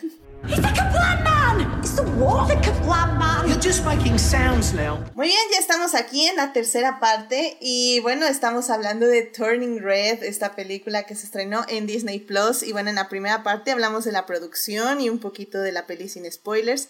En la segunda parte hablamos de la adolescencia y de la amistad en la película, cómo se retrata y cómo cada escena nos llegó directamente al corazón. Y en esta tercera parte ya vamos a hablar del trauma generacional y también lo que significa esta película en muchos sentidos, pues justo eso, ¿no? Como Ay, ¿cómo? Pues es que no sé cómo decirlo mejor. Cómo los traumas generacionales se pasan de generación en generación. y... Ay, lo, lo, puedo, lo puedo decir. Adelante, por este, favor. eh, eh, a mí se me quedó muy grabado un quote que dijo esta Lindsay Collins en este, en el especial de Embrace the Panda, que es este, el especial de detrás de cámaras de, de todo lo que llevó a, o sea, todo lo que fue la producción y, este, pues en especial sobre cómo hicieron la película, vaya, que ella dice que todo lo que haces como padre, este, tiene un 50% de posibilidades de marcar a tus hijos de manera positiva y un 50% de causarles un trauma que les va a durar por toda la vida. Entonces, como que nunca y nunca sabes realmente si estás haciendo lo correcto y en qué momento se va a ir para qué lado, ¿no? Entonces siempre haces tu mejor esfuerzo, pero pues inevitablemente a veces este no logras lo que querías lograr. Entonces, híjole, básicamente eso es precisamente el, el ¿cómo se dice? La, la piedra angular del, del trauma generacional, ¿no? Amén. Y de hecho, hablando de Embrace the Panda, que efectivamente, gracias, es, el nombre del documental, eh, Making of, eh, me llamó la atención que justamente eh, se enfocaron mucho a las relaciones de madre e hija, sobre todo en las experiencias de las diferentes productoras, animadoras, etc. etc. Y, y cómo ellas expresan su punto de vista desde esa experiencia materna hacia cómo aprecian la película. Entonces me, llamó mucho eso la atención y, me gustó mucho también como ese acercamiento que evidentemente pues yo no tuve tan de cerca en el aspecto de no de madre a hija, sino de hija a madre. Entonces, este, eh, definitivamente me llamó la atención y me gustó mucho, así que si quieren vayan a ver porque eh, está un poco largo para mi gusto, pero creo que tiene, como bien dice Jimena, sus momentitos que dices, true. True that. lo, creo, creo, que lo interesante, aparte de lo que mencionan, digo, aparte de que narran mucho sus experiencias y cómo de sus experiencias personales se fue formando esta película, también el, el ambiente que es trabajar con una directora este, como esta Domeshi y con todos los colaboradores que, que en su mayoría, así como que los puestos importantes, este, también fueron mujeres y que buscaron hacer un ambiente positivo. Porque obviamente tampoco puedo decir que, uy, no, todo, siempre que hay una directora mujer todo es fabuloso, pero obviamente, pues, digo, tampoco puedo generalizar, pero que en este caso casi todo el mundo se sintió muy cómodo y muy contento de trabajar en esta película por eso. Sí, a pesar de que literalmente en la, la parte más importante de la producción les pegó la pandemia. Entonces tuvieron que reestructurar todo para poder sacar adelante la película y pues también hablan un poco de cómo eh, tuvieron que balancear la vida en la casa con pues, este trabajo tan demandante que, que al final del día una de las animadoras, si no mal recuerdo, dice algo así como, pues es que si no hubiera pasado la pandemia, probablemente no hubiera visto a, a mi hija durante todo este tiempo, ¿no? Y ah, creo que era la de iluminación. Ajá, sí, sí, sí. Ajá. Que, eran creo que dos, ¿no? ¿Tenía gemelos o algo así? Tenía, tenía gemelos. Sí, sí, es cierto. Dice, no, nunca les hubiera visto. Y, y pues con la pandemia pude estar ahí para muchos de los momentos y aparte trabajar y hacer lo que más amo. Entonces, también eso me llamó la atención, muy, muy interesante. Eh, Marsales21 en el chat dice, Red, hermoso retrato de la adolescencia y las emociones que desbordan día a día, así como de las fricciones entre madre e hija. Y pues justamente habremos un poco de esas fricciones entre madre e hija. Digo, este Pam ya lo estaba tocando un poco en la segunda parte de esta, esta situación como sobreprotectora que puedes entender y puedes llegar a comprender, pero también es donde está la línea tóxica que básicamente, como dice Jimena, va a traumar a tu hija de por vida, básicamente. Y, y creo que la película en ese aspecto hace muy bien su trabajo al mostrarnos a esta madre que, bueno, esta relación entre madre e hija que básicamente ves como May eh, un poco se autoengaña al inicio, ¿no? Y por eso me encanta cómo empieza la película porque es como, yo soy mi propia persona, tengo 13 años, soy prácticamente una adulta y yo no le rindo cuentas a nadie. Y corte A, que las amigas, etc, etc. Corte A, las amigas, vámonos al karaoke. No, es que tengo que ir a limpiar porque me gusta mucho limpiar la casa con mi mamá. Eh, ah, pero es que nunca pasas tiempo con nosotras. No, es que mi mamá me cae súper bien, súper bien. y, al final del día vemos que efectivamente May no es su propia persona, no se manda ella sola y que básicamente está a la merced de las expectativas que tiene su madre de ella y que un poco la maldición, entre comillas, de este panda rojo es que ella ya va a poder o va, no va a tener el control, entre comillas, de expresar, o sea, de, de retener ciertas emociones y va a tener que expresar cómo realmente se siente. Y entre una de esas muchas cosas es que sí, o sea, y creo que hay una muy hermosa reflexión al final, final, final, donde ella dice es que sí, o sea, quiero a mi mamá, pero también las cosas tienen que cambiar. Y sí voy a extrañar esos momentos que tenía con ella barriendo el templo, etc, etc. Pero pues bueno, o sea, así que así es la vida, ¿no? Y todo, o sea, en ese aspecto, cómo evoluciona su, su relación, es algo que a mí me parece muy, muy bonito y la manera en que lo retrata creo que es excelente, sinceramente. Sí, y creo que en ese sentido también algo que me, me gustó mucho de la peli que mencionabas ahorita, tal vez, no, no sé si esto es como, si el hecho de que la directora sea, este, no, no sea una mujer blanca, sino es una mujer, creo que es coreana, ¿verdad? No, es china. Ay, no me acuerdo. Pero asiática, la, directora asiática, este, también yo no estoy diciendo que la gente que no es latina o que, o sea, es blanca, no tiene como el derecho a, sentir esto, pero creo que... China canadiense. ándale, que, eh, o sea, las, las, las personas en general que hemos vivido con estas culturas que son muy a lo familiar, creo que sentimos ese peso de que mi familia, o sea, yo no puedo porque mi familia, es el peso de mi familia. Y estos traumas generacionales como pasaban en Canto, todo pasaba en Coco, que tal vez haya muchas personas eh, blancas que no se sientan identificadas y no entiendan lo que la familia representa para ti. Por muy lo que seas y que no te lleves bien con tu familia, al final, el, esta, la manera cultural en la que vemos a la familia y, la, y sobre todo en México como vemos a las mamás, sí pesa mucho. Y a mí lo que me gustó es que una cosa no cancela la otra. En el caso de May, ella sí quería mucho a su mamá, le gustaba muchísimo pasar tiempo con ella, pero eso tampoco cancelaba el que se sintiera o se sintiera que sus amigas eran un lugar más seguro, porque eran con las que compartían muchas cosas, o sea, no cancelaba una cosa a la otra, ¿no?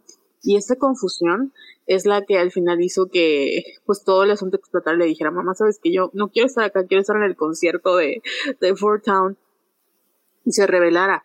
Y esa mini rebelión que tiene, porque además yo creo que cuando tú eres adulto y ya ves y dices, ay, exageramos, ¿no? pero en esa época esos berrinches esas, esas mini revelaciones eran muy importantes, o sea, era como el fin del mundo, así que me peleé con mi mamá y es el fin del mundo, y no me dejó ir a un concierto y es el fin del mundo, y, todo se siente así súper, súper con estas este, emociones muy extremas. Y creo que por eso también el ver a al panda no solo es como esa, el reprimir, sino también cómo las hormonas vienen a transformarnos muchísimo y cómo nos, como mujeres, tenemos, en general creo que cuando eres un hombre tienes que aprender a, regular tus emociones. Y hoy estaba leyendo sobre el autismo en las mujeres, de cómo es muy difícil o muchas mujeres son diagnosticadas ya de adultas porque de niñas se espera que se comporten de una manera y culturalmente nosotras tenemos que aprender a comportarnos de una manera. Entonces, a toda la vida nos la pasamos eh, cumpliendo ciertos roles y cuando somos mujeres adultas es de, ay, que, o sea, tenemos ese burnout o, o cansancio de, de, que ya no podemos seguir con esas interacciones. Y yo creo que el, el, el panda fue como, como dicen bien, este ejemplo gigante de cómo nos obligamos a comportarnos y al mismo tiempo, este, creo que entender a la mamá y a nuestras mamás o a las mujeres importantes en nuestra vida de cómo, pues, eh, también es muy frustrante para ellas ver que todo lo que han trabajado, que todo lo que han hecho al final es rechazado. Pero no lo rechazamos porque no las queramos, sino porque nuestro contexto ya es diferente y porque ahora tenemos otras herramientas que ellas tal vez no tuvieron. Y como que esa empatía que hay al final con, tratar de salvar a la mamá, que todas las, las tías y mamás se unen para salvar a la mamá, eh, me, me, gustó muchísimo. Creo que, creo que eso es muy bonito. De, de algo que mencionas, este, eh, bueno, sobre que a lo mejor la gente blanca no se identifica, más que gente blanca, yo creo que ciertas, ciertas culturas, no, no podría poner como un color a, a, ciertas familias, eh, pero definitivamente creo que a lo mejor, no, no sé, platicaba con una amiga que es francesa y a ella realmente no le gustó la película, o sea, ella me decía, pues es que no, o sea, no entiendo por qué, porque, o sea, por qué la, la, relación a veces como con la mamá, por qué el papá nunca hizo nada por la hija si estaba viendo todo lo que estaba pasando y así, le digo, pues es que, o sea, eh, digamos que ahí, o sea, básicamente estás viendo la relación entre la mamá y la hija. Y el papá en ciertos puntos trata de, de, dar su punto, pero realmente es la mamá la que está tratando de tener el control sobre todo esto. Eh, y, y, siempre trata de empujar al papá a un lado como para decir, ok, incluso tengo que, te, o sea, eh, eh, es cierto que, que, al principio, sobre todo, la relación de la mamá hacia la hija es más como de pertenencia, como más, como más de mío, y, y, de, y, de, no querer soltarla, ni siquiera de compartir, digamos, eh, el cuidado de la niña con, con, el papá también, ¿no? Y este. Y bueno, o sea, e, esta, esta amiga me decía, es que no, no o sea, no, entiendo, no entiendo por qué el papá no se revela o, o, o por qué este, por toda la familia o por qué la mamá, la mamá está ahí, este, o sea, como que, como que para ella le costó mucho trabajo eh, entender esa relación familiar que estaba pasando. Y bueno, creo que eh, generalmente las familias asiáticas y las familias latinoamericanas, eh, sobre todo, tienen un sentido de la familia muy similar. Sí, lo cual también me ha llamado mucho la atención de Disney, que ahorita, después de tener décadas, literalmente desde 1920, eh, donde básicamente las mamás o se mueren o nunca o nunca vivieron y nada son como un recuerdo un lejano recuerdo. Ahora todas estas películas ya están retomando el papel de la mujer de la madre de la matriarca y ya lo están mostrando en sus diversos matices y sus diversas formas no lo cual también me ha parecido como muy muy interesante. Y creo que es efectivamente o sea me me parece muy curioso lo que dices de tu amiga porque porque sí, o sea, sí lo creo, 100%. Creo que eh, las dinámicas familiares latinoamericanas o asiáticas efectivamente son muy complejas, sobre todo porque se basan en cosas que no se hablan y que no se dicen. Uh -huh. Entonces, todo lo que se dice de, ah, sí, este, es que mi hija me tiene que respetar, que quién sabe qué, y literalmente el esposo te llama a tu mamá, no, no estoy, no estoy. Entonces es como, ok, eh, es como tendrías que, si no eres si no perteneces a una cultura familiar, va a decir, ok, pero ¿por qué le está asustando que su mamá le llame? O sea, eso como que está raro, ¿por qué no tiene sentido? Etc. Eh, y, y, es complicado. Y de hecho también el papá de, digo, el rol de los padres últimamente, sobre todo voy a decir que en Encanto y en esta película, me parecen curiosos porque creo que se basan muchísimo más en las familias latinoamericanas, donde el padre es en su mayoría ausente, y no solo porque se vaya por los cigarros, sino porque al final del día creo que los padres latinos tienen un rol muy específico, que es el de proveer para su familia, y eso uh -huh. no significa que estén ahí emocionalmente o familiarmente para sus hijas. Entonces creo que Disney ahorita no se quieren, o bueno, Pixar o los guiones, como que no se quieren meter mucho en ese problema de los traumas masculinos en, en lo familiar. Entonces les parece más fácil como poner personajes más simples, más eh, bobos, por decirlo de alguna forma, más sencillos, que estén ahí abajo de una madre autoritaria y que no resalten mucho, que tengan sus momentitos, no lo voy a negar. En Encanto había una escena eliminada donde el papá hablaba con Mirabel y le decía como lo valiosa que era, etc, etc. Y en esta película sí tenemos una escena igual del papá diciéndole a su hija, pues es que nunca te había visto tan feliz como te vi aquí. Pero también tenemos el momento en el papá donde la mamá le dice, es que ya, ya te llegó, ya, ya pasó. Y, y el papá nada más en el fondo va desapareciendo, tun, tun, tun, tun, y se va yendo. Entonces justamente hablan un poco, ¿no? De esa contradicción de, si es un papá que está ahí, pero al mismo tiempo no está. Y no está tal vez porque la mamá sea autoritaria, pero también no está porque él mismo no se quiere involucrar. Entonces, como creo que la contradicción del papel masculino y que, como digo, creo que aún no se ha explorado porque estamos explorando justo el papel. Después de 60 años de no explorarlo, ya estamos explorando el papel de madres e hijas y no de padres e hijas. Y aún así lo de padres e hijas era así como... Eh, eh". Digamos que Tritón y la Sirenita también son otro caso, ¿no? Pero, pero, sí, y bueno, justamente regresando ya a la madre y a su familia, ufa, creo que, miren, querido público, yo lloré en toda esta película. la segunda vez que la vi, creo que fue cuando ya vi más cosas que me había perdido por estar en llanto, básicamente. Y una de las partes que más me gusta es justo cuando la misma madre tiene este momento donde están en este universo de pandas rojos para separarse de los pandas. Y básicamente le repite a Mirabel que... ¿A Mirabel? Digo, a Mirabel. a, a, May. Digo, las dos empiezan con M. le, le repite a May básicamente todos los miedos que May ha tenido de no ser perfecta, no ser una buena hija y todo, y se los repite porque ella también los tenía cuando era adolescente. El problema es que ella nunca trabajó, ella ni su madre, que en este caso es la abuela, nunca trabajaron estos problemas, nunca trabajaron estos traumas, simplemente se dejaron sin decir y siguieron su vida.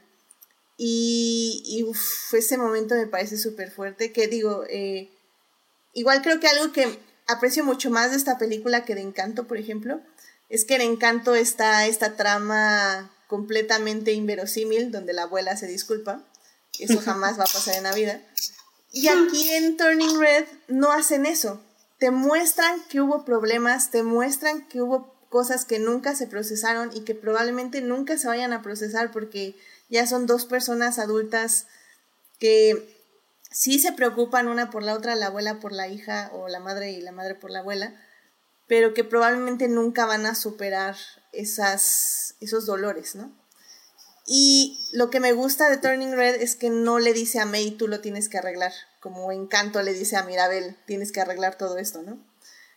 Eh, es como que May dice, ok, entiendo ahora que mi madre también sufrió, eh, que sufre en cierta forma porque sigue viviendo con esa culpa y sigue viviendo con ese miedo de que nunca pudo ser una buena hija para su madre, nunca pudo lograr todo lo que su madre quería que ella lograra, pero yo soy mi propia persona y yo voy a seguir mi propio camino y yo no voy a cargar con eso, porque eso es de ustedes. Ustedes no aceptaron al panda rojo, pero yo sí lo voy a aceptar. And I think that's beautiful. sí. No, no sé si quieran como complementar esta parte. Es, creo que en general han tocado todos los puntos y sí me parece muy bella como la aceptación de ay, es que yo, yo insisto en que a las niñas se nos da una muy poca oportunidad de aceptarnos tal cual somos.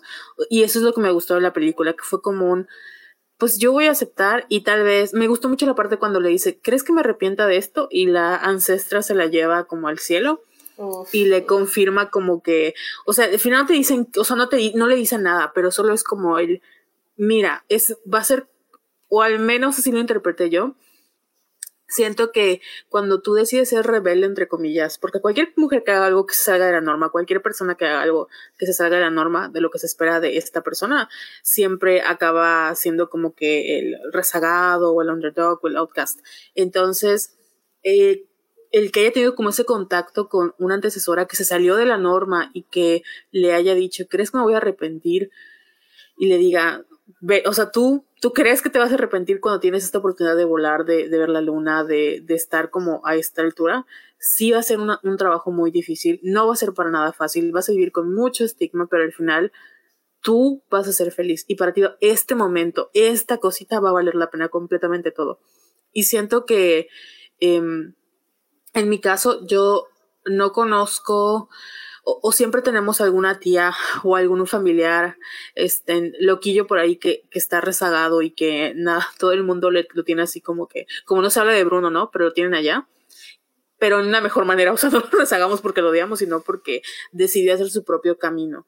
Y cuando lo vemos después de que crecemos y nos damos cuenta de que realmente él es o ella o ella escogió su vida para ser feliz y escogió esa vida sabiendo que todo lo que iba, iba a tener que atravesar y aún así la sigue escogiendo porque vale completamente la pena. Y creo que eso fue lo que dije, ay, qué bonito, porque sí es muy complejo decidir ser quien eres y, y sobre todo embrace it, como dicen lo del panda, pero vale completamente la pena. Y es un proceso, tiene altas y bajas, pero al final vale completamente la pena. Y creo que algo que deja también claro la película es que es un proceso solitario. O sea, si tienes a tu familia, o sea, no es como que la corren de la casa y así que, bueno, también muchas personas lo han vivido de esa forma, pero, pero bueno, ella, ella al menos sigue con su base familiar y, y me encanta esa frase que le dice su mamá de The farther you go, the prouder, the prouder I will be. Eh, um, que es justamente esa, ese punto donde sanas, ¿no? Como que ya rompes un poco el trauma generacional, al menos la mamá lo rompe diciéndole, ok, te voy a dejar ir, porque a mí yo me tuve que ir, ahora sí que me tuve que casar con tu papá básicamente y esa fue la decisión que no le gustó a tu abuela y que causó todos nuestros problemas. Eh, y que nunca se, se, recuperaron, pero bueno, yo no voy a hacer eso, yo no voy a causar ese rompimiento, aunque casi lo hago porque destruí un estadio básicamente, pero bueno, ya me di cuenta que tal vez no era la mejor manera, y, lo voy a romper en este momento y te voy a dejar ir para que tú crezcas. Y pues sí, como bien dices, o sea, ese momento donde May pues sí se ve sola, se ve abandonada un poco con el panda, pero, pero al final es eso, es como, sí voy a estar sola en este camino, pero tengo a mi familia que está ahí, que me está apoyando, y también sobre todo tengo a mis amigas, ¿no? Que, me encanta este momento donde le dice este, su mamá como, ah, es que cómo controla el panda. Ah, sí, ma, es que pienso en lo que más quiero de este mundo. En ti. sí. no, también es que es como que su jornada personal, ¿no? Entonces, no es tanto como que esté abandonada o como que esté sola, sino porque al final de cuentas la jornada personal de cada quien es, pues es eso, no es personal el crecimiento de cada quien es personal. Hay cosas que a lo mejor pueden hacer en grupo, pueden hacer en, en familia, en pareja, en este, en grupo de amistades, en no sé, unidades como las quieras llamar, pero el crecimiento personal, pues, solamente es individual, ¿verdad? Claro. Sí, sobre todo en esa, en esa etapa cuando ya empiezas a salirte de tu núcleo familiar, porque empiezas a descubrir nuevas cosas. Y que estás descubriendo tu camino. Ajá, empiezas a ver quién eres. Y digo, justo hubo varias eh, reseñas, ya saben, de, de esas mamás de católicas o whatever, que decían, no, esta película este, promueve la rebeldía adolescente. Híjole, cancelen la sirenita, cancelen, cancelen este, Moana, este, la Bestia, pero se fue de su isla, este, cancelen todas las películas anteriores, por favor, entonces también. Sí, no, este, terrible, que, que en sí yo, yo decía, pues sí, la verdad es que sí, promueve la rebeldía, pero no es una rebeldía insana, o sea, May no se fue a, a hacer drogas y no sé, a ver. No se casó con el primer hombre que vio y. A ver, No, no, es más, es más que nada, porque no es rebeldía, es más que nada el estar descubriendo su propio camino. O sea, el no seguir el camino que todos tienen trazado o pensados para ella. Pero, pero al mismo tiempo es, tonto no pensar en, en, la adolescencia sin rebeldía. O sea, la adolescencia es rebeldía es, es una transición, es parte de empezar a poner en duda lo que te enseñaron. Creo es que probar tus, tus límites y probarte a ti misma. Mm, claro. No, y también creo que, eh, no me acuerdo dónde vi algo así, pero que decía algo como que la rebeldía es donde, más bien la adolescencia es donde bajas a tus padres de un pedestal y los ves como humanos que también creo que es algo muy importante del proceso de ver que solo son personas y que también tienen errores y que también se equivocan. Y, y, como dicen, de probar cosas que no habías probado antes. O sea, si en tu casa siempre escucharon, no sé, personal, Luis Miguel, este, pues sabes qué, voy a escuchar Ramstein. ¿Por qué? Pues porque puedo. Entonces, creo que ese es el punto, es, es a la adolescencia es el momento donde puedes probar todas las cosas que no has probado dentro de tu casa y dentro de tu ambiente familiar y ver si te gustan o no. Y, creo que un poco a veces el miedo de, de adolescente, sobre todo eh, cuando te consideran una mujer, o sea, es como, ah, es que hoy te gusta esto y mañana te va a gustar otra cosa, hoy te gusta el otro y entonces ¿para qué vamos a ver a Fort Town al concierto si mañana ya me vas a decir que ya no te gusta Fort Town? Pero como decíamos, lo importante no es Fort Town, lo importante es la experiencia que en ese momento tengo de ver a Fort Town y que si mañana ya no me gusta Fort Town, pues ya será otra experiencia. Y creo que a veces se, como personas adultas también, porque pues pues es que ya también, ya crecimos. es que se nos olvida, o sea, por ejemplo, hace ratito veía que en los Grammys em, dieron un, un, premio al mejor TikTok musical o algo así. Y obviamente dije, voy a ver los comentarios, porque tengo que ver los comentarios. Y vi los comentarios y ya como, no, ¿cómo le dan un premio a TikTok? Mugre basura. Nada, nada más, este, seguro niñas, nada más cantar. Ah, porque aparte era un musical de Bridgerton. Entonces, niñas cantando un musical de romance. No, pues no. Los troles se fueron con todo, ¿no? Y, y, yo dije, no, pues es que efectivamente, o sea, ya hay adultos que se olvidan cuando estaban en MySpace y le creaban este, cartas de amor a Limp Bizkit. Eh, o sea, hay, hay cosas que, que, vives en ese momento y TikTok ahorita es un momento perfecto para expresar esos, esos, esas necesidades, esos sentimientos, esas ideas y se están creando cosas muy, muy padres y creo que los Grammys al premiar algo así, eh, me parece muy ad hoc a mantenerse en el momento y a realmente a, a premiar cosas que importan y que están haciendo gente personas, en este caso dos mujeres, que es algo que les apasiona, que lo hicieron sin fines de lucro eh, y, que, y que está ahí. Y aplaudirlo y premiarlo me parece excelente, simplemente excelente. Sí, y yo creo que algo que me quedé pensando, eh, que a lo mejor, o sea, ya pasamos el tema, pero me, me fui con esa idea en que estaba estaban platicando sobre que también en la adolescencia, así como somos rebeldes, creo que hay este como no tenemos tantos filtros y disfrutamos las cosas porque nos gustan y ya. Y yo ahorita siento que estoy viviendo como una segunda adolescencia porque eh, empecé a escuchar otra, empecé a escuchar K-pop y empecé a ver cosas y me volví así como más fangirl. Pero como ahora tengo el presupuesto y ahora ya no tengo como estos de que, ¿qué van a decir la gente? ¿Qué van a decir mis amigas?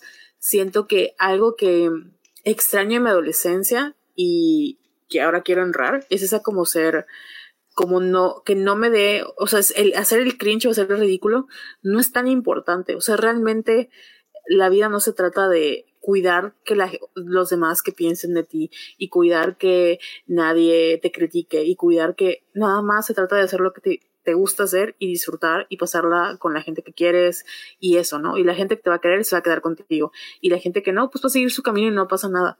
Entonces, creo que si algo tendría que aprender los adolescentes, además de ser rebeldes y cuestionar todo también, es como no tomarme tan en serio, en las cosas que no valen la pena tomarte en serio y disfrutar de lo que tienes que disfrutar y ya, no verle así como, como que todo es todo. Bueno, en la adolescencia creo que siento que todo es todo o nada, pero también siento que hay como ese grado de vamos a disfrutar y esto es lo que hay y ahí veremos mañana. Obviamente no a tal grado porque pues soy una adulta y si me pongo a pensar así pues no voy a pagar mi renta, ¿verdad? Pero, pero sí disfrutar el, por ejemplo, me fui a ver el concierto de los BTS en Cinépolis y dije, ay, qué acá, porque eran puras este, adolescentes de 13 años. Pero me la pasé muy bien y nadie me juzgó y nadie me criticó y ahí estaba como, como si fuera las Fontani. Entonces, creo que eso lo aprender a los adolescentes, cómo hacer, eh, no sé cómo se dice, ay, toda, toda es ridícula, una, una, bueno, sin disculparme por lo que me guste ya. Yo, yo creo que es lo bello de crecer, ¿no? Porque sí, a lo mejor en la adolescencia, o sea, es que hay gente que a lo mejor se queda como en una eterna adolescencia y hay gente que logra crecer y pasar eso y justamente llegar al punto en el que, por ejemplo, tú estás, ¿no? Donde dices, o sea, ya, eh, ahorita ya me puedo pagar todas esas cosas que siempre me gustaron, ya no tengo que pedirle permiso a nadie y puedo disfrutarlas sin que me importe lo que los demás digan. O sea, es bonito, es bonito crecer en ese aspecto.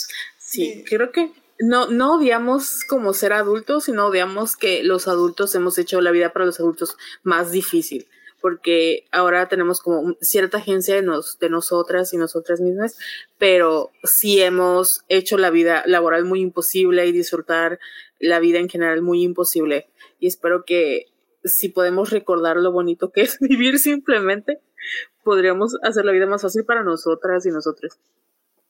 Es el, el, típico TikTok de, este, ahora que trabajo tengo dinero de adulto y con ese dinero de adulto me compro cosas como esto. ¿No? Y corte a todos los cuadros que planeo tener en mi departamento van a ser hechos por fangirls y de fandoms que me encantan. Así que pues tengo un cuadro de Raylo, tengo un cuadro de Hannibal.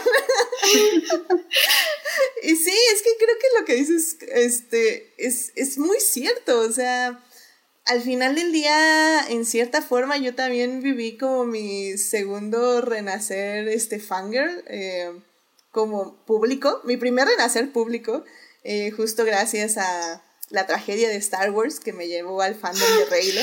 Y sí, ya estoy ahí, ya por eso es como, Luis Hamilton, ¡wow! No importa. y así, creo que, creo que es eso, ese, ese al final es eh, sanar, como, como dice mi psicólogo, sanar al niño interior y decirle, adelante, toma las riendas, eh, tienes un presupuesto, nada más ten cuidado ahí, pero, pero ten las riendas y disfruta y, ríe y vive y, y, creo que un poco también, eh, regresando justo a la peli, eso es lo que hace Turning Red. Creo que a mí a nivel personal como que como que me sanó, ¿saben? Como que ciertas cosas fue así como, sí, así, así hubiera sido una infancia, este, 100% no tóxica. Bueno, no 100% porque tenemos el asunto tóxico, pero, pero así una, como, como bien decías, Carol, una adolescencia en un mundo seguro, porque en el, en el aspecto como amplio, del concepto amplio, si Turning Red está en un mundo seguro. Entonces, eh, creo que eso es muy bonito de estas nuevas películas de Disney, que tanto siento yo personalmente como Encanto, como Turning Red, como que sanó una parte interior mía, no lo sé.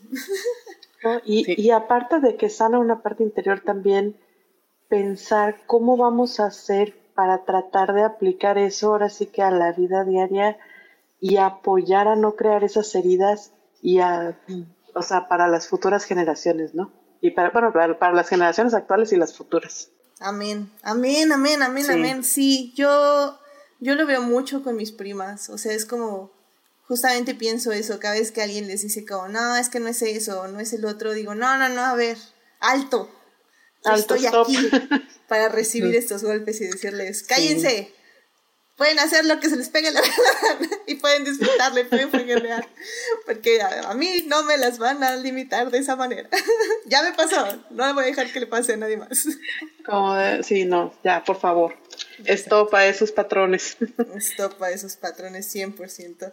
Em, Héctor en el chat está diciendo, recuerden el ir en contra de su padre, el regente de todo el océano Ariel estaba cometiendo algo de sedición ligera. Sí, eso sí es cierto. dice también, Ariel dijo Luis Miguel. Sí, Héctor, mencionamos a Luis Miguel.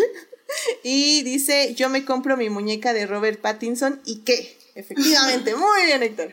Cómprate tu muñeca de Robert Pattinson y ya. Parecíamos hemos, porque lo dije, lo dije en su programa, lo dije en el programa que hicimos de Batman y lo digo ahora pero literalmente Batman, el personaje en sí de Robert Pattinson, es nada más un upgrade del vampiro Edward de Twilight. Así que está interpretando lo mismo. Lo siento mucho, es cierto.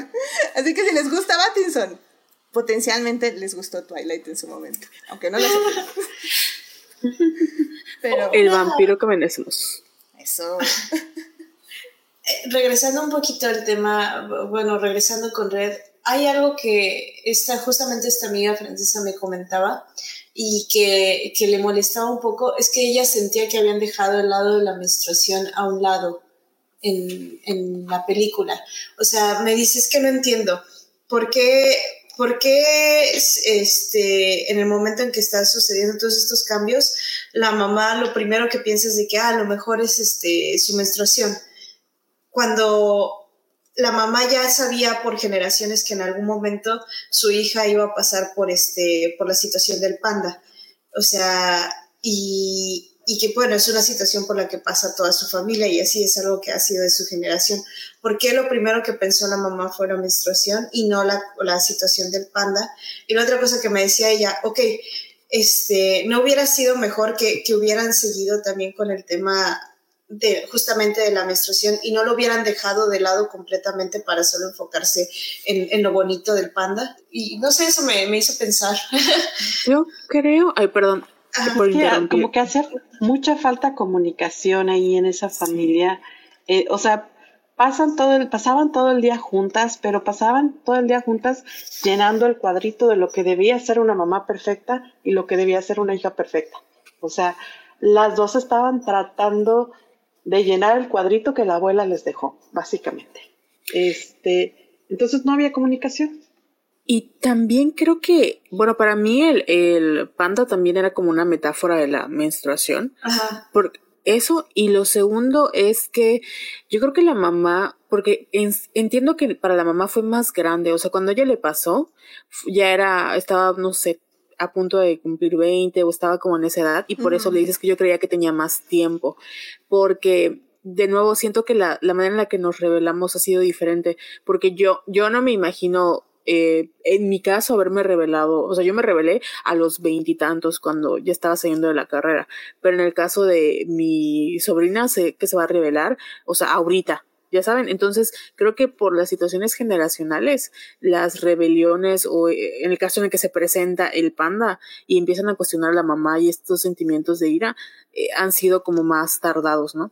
Y por eso creo que la mamá no, o sea, lo primero que pensó fue la menstruación porque su hija seguía siendo como la niña perfecta, no tenía por qué ser el panda porque todavía no se presentaba como esa, esa rebelión. Mm, completamente de acuerdo. De hecho, yo en el aspecto, por ejemplo, eh, de historia, creo que el simple hecho que mencionaran la menstruación fue como un win. Y, esa mención de tres minutos desató las polémicas más grandes de este universo. Y, estoy de acuerdo con todo lo que dijeron. O sea, sí, el panda es la metáfora de la menstruación. De hecho, que siquiera mencionaran la menstruación, yo creo que fue un super win. Eh, porque no fue en lugar de, sino como tomó la batuta de. O sea, fue menstruación y le pasó la batuta al panda rojo. No fue como el, meta, el, panda rojo es la metáfora de la menstruación, ¿saben? Entonces creo mm. que en ese aspecto yo agradecí eso, que le pasara la batuta y que no fuera una, una metáfora 100%. Nada más fue como una metáfora para el resto de la película, pero se origina en. Y eso creo que a mí me funciona.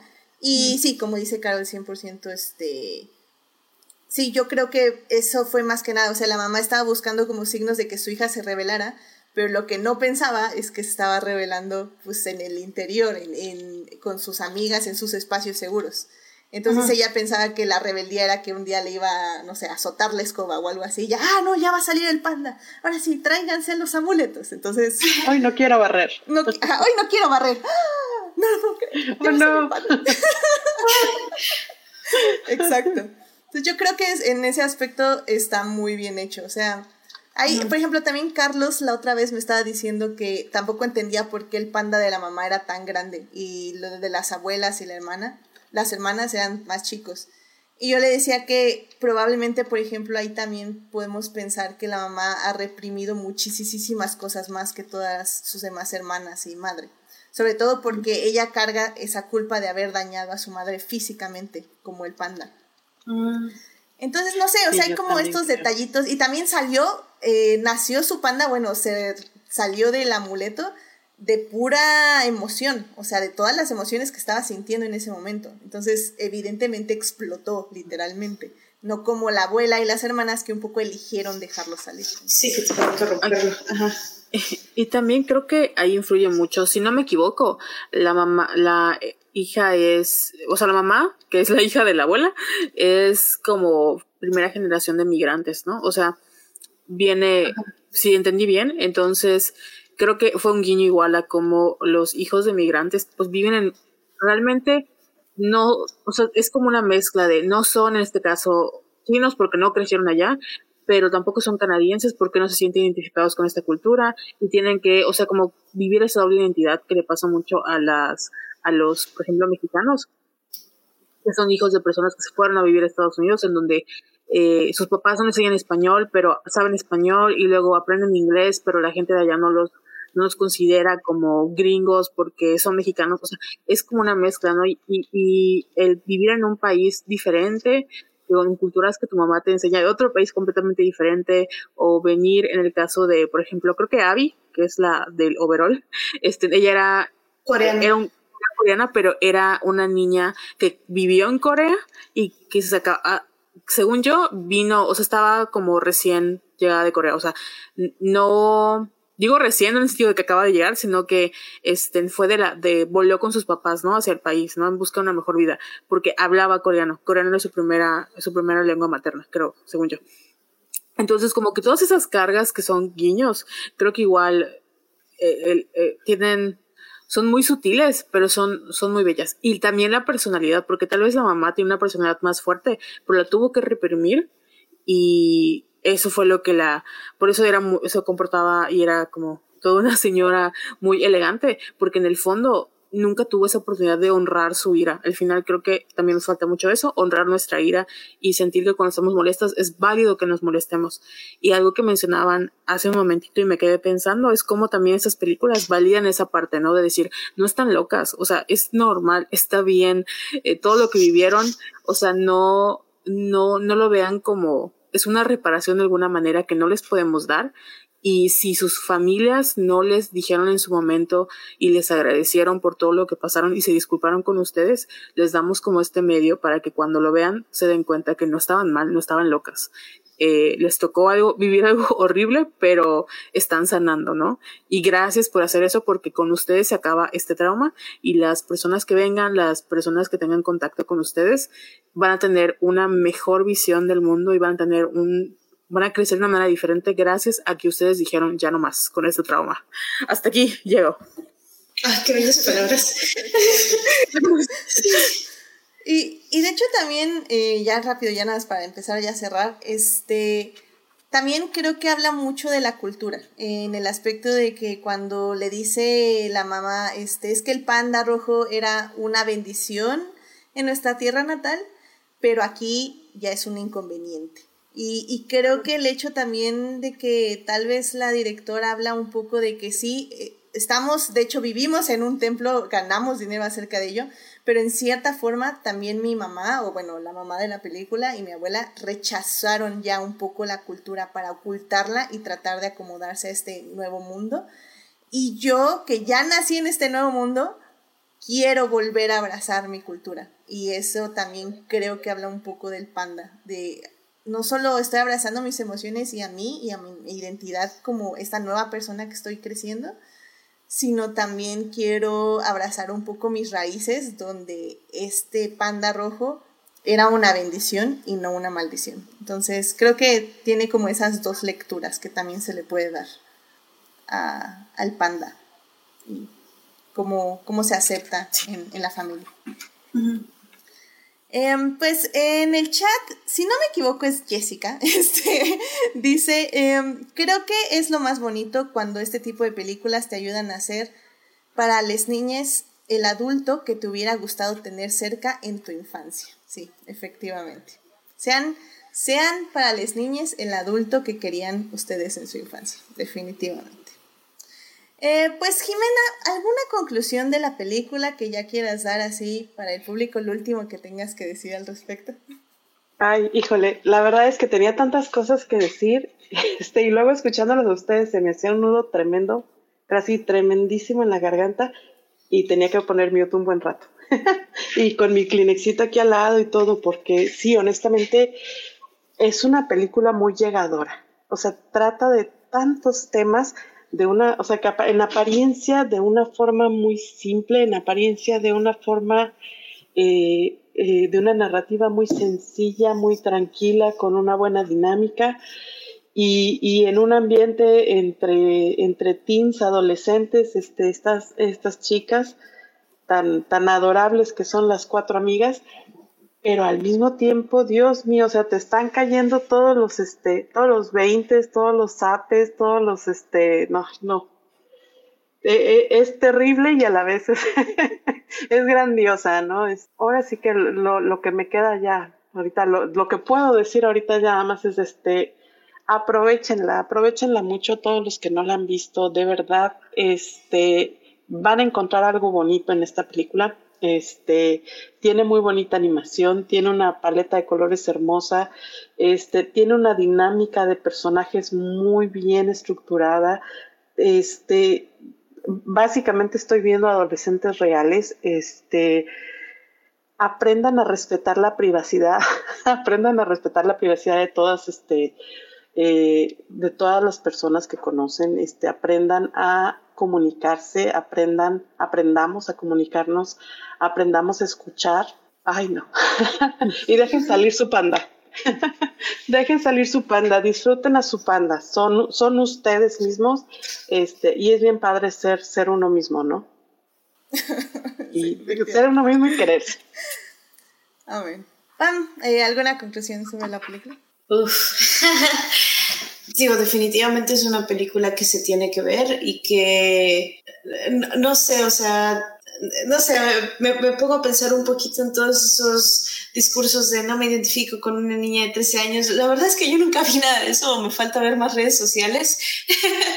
pero, pero bueno, cualquier persona que ande pensando en eso de ay, no me identifico, que no sé qué, que la fregada, o sea, pues no sé, no, no se trata de solamente cerrarse a eso, sino de tratar de, de aprender de esta película a, a, la apertura y a la comunicación, que también tienes que, que también se tiene que tener con la familia y, y, justamente, ¿no? De, de, aprender a aceptar los cambios que, que se van presentando en la vida y de no tratar de limitarse. Amén, amén, sí, definitivamente también. Pues Carol, conclusión de la película. Pues, ay, es que me. Creo que no tengo nada más que decir más que vean la película y como dice Pam, eh, no se dejen. Hemos hablado mucho de que es una experiencia universal para las mujeres, pero no dejen que eso sea como un factor que los limite, porque siento que muchas veces cuando decimos es algo creado para mujeres, por mujeres, es como de, ay, no, qué hueva, no lo voy a ver.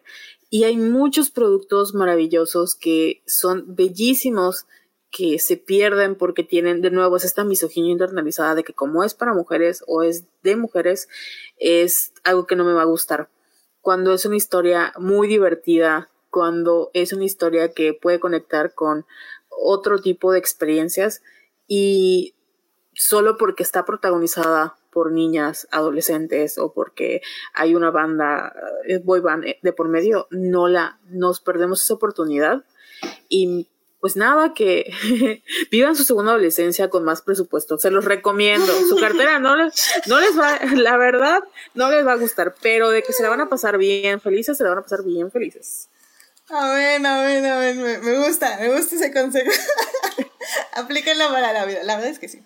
La verdad es que sí. Este, hay muy buenos consejos en TikTok para que su casa parezca respetable ante los ojos de boomers amargados.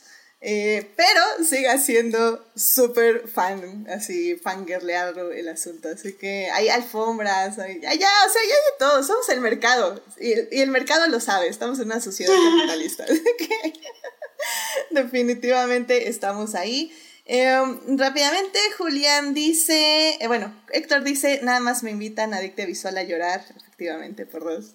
Eh, Julián dice, a mí me llegó el lado de falta de comunicación y tener miedo a los padres a que los padres no te comprendan y que se quedó con ganas de ver más de los Backstreet Boys. Sí, yo también. Pero, pero la canción se usa muy increíble al final. Me encantó que, eh, que justamente la canción sea la que le da el poder a los pandas para, para hacer el ritual. O sea, me pareció como increíble y que ah, ese detallito donde el boy band, el, el líder del boy band, este, le sale una lagrimita mientras canta, dije, uff, chef kiss. lo amé, lo amé 100%. Y bueno, pues este, bueno, pues, ¿qué les puedo decir? A mí, ¿qué, Perdón. Adelante, adelante.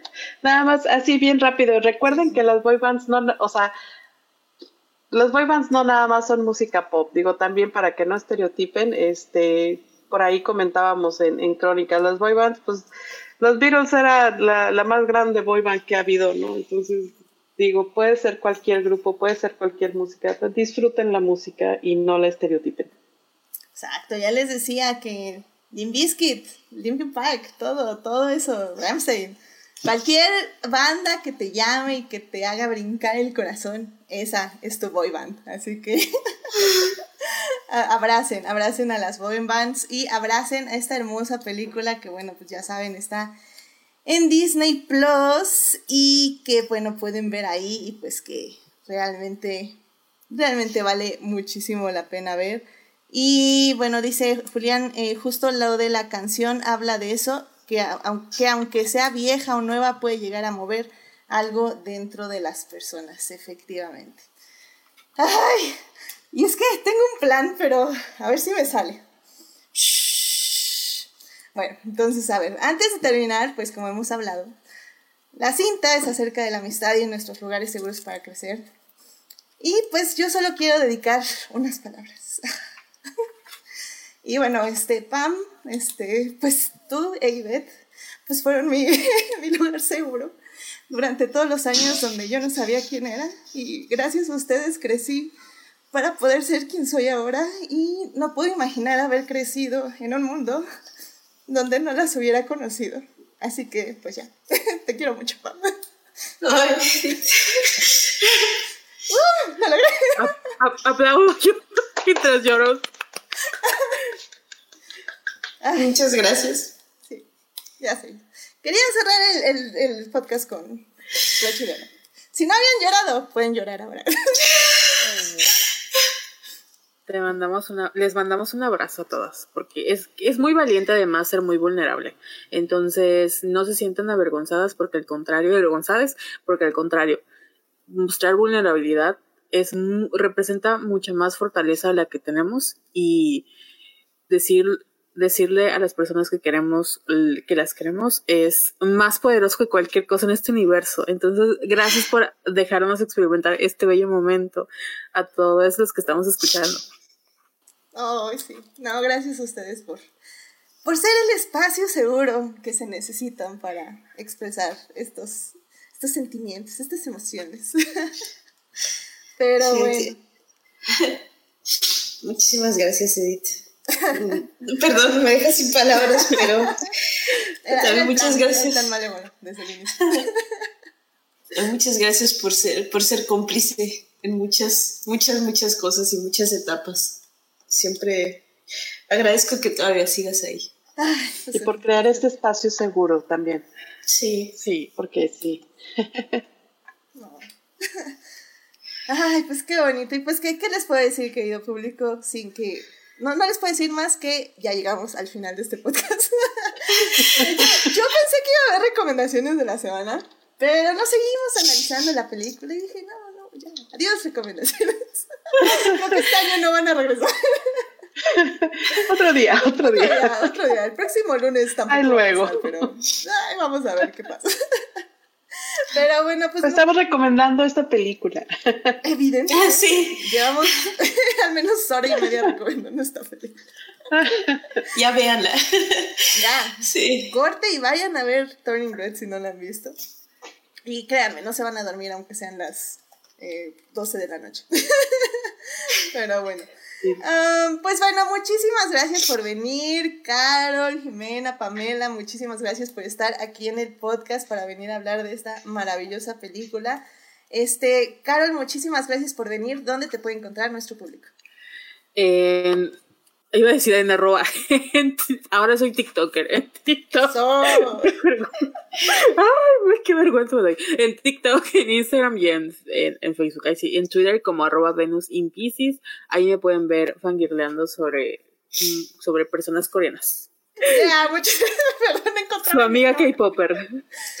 Eso, yo, yo siempre digo que cada vez que alguien ya menciona su TikTok, este podcast rejuvenece. así que muchísimas gracias. Me niego a llegar a los 30, así que tengo 22 hasta que se demuestre lo contrario. No, ¿qué pasó, Carol? Contradiciendo todo lo que hemos dicho en el podcast. Abraza. Hay que abrazarlo. Abrazo mis 22. ¿Qué les pasa? Embrace it. No, no, no, pero sí. Ya. No, pero sí. Pero sí, su señora de confianza, K-Popper. Cuando ustedes quieran. Muy bien, muchísimas gracias, Carol. Eh, y bueno, pues muchísimas gracias, Jimena, por venir al podcast. ¿Dónde te puede encontrar nuestro público?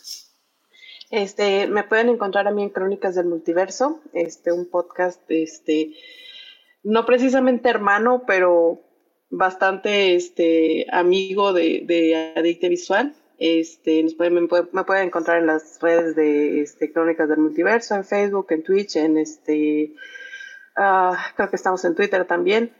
Y este, pues casi nada más estoy los, los domingos en, en, los especiales de Nightwish, de Evil y de Caballeros del Zodiaco, porque este, pues yo sigo también abrazando mi, mi adolescencia.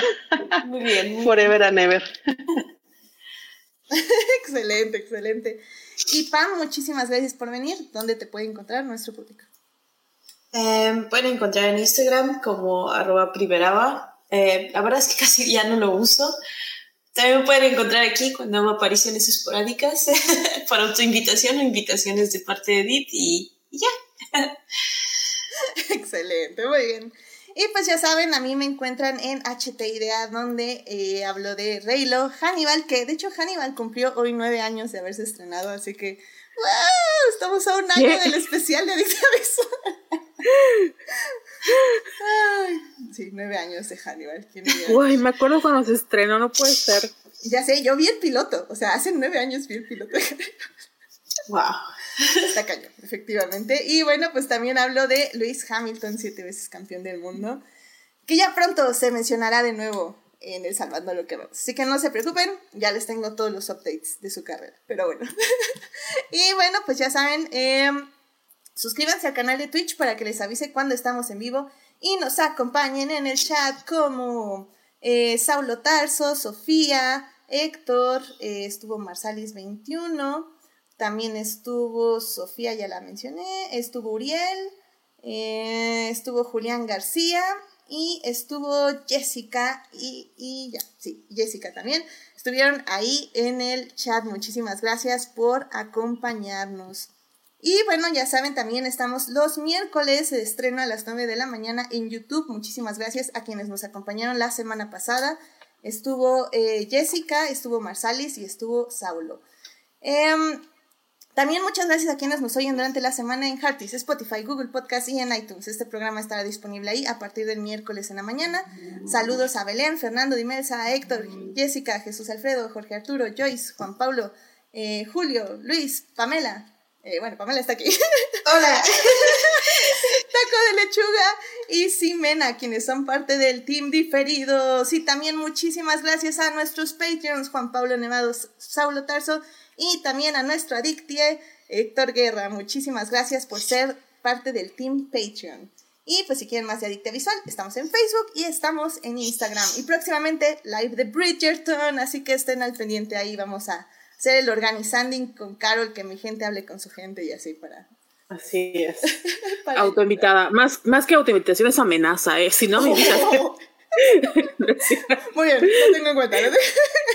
tengo mucho que expresar. Ok, ok.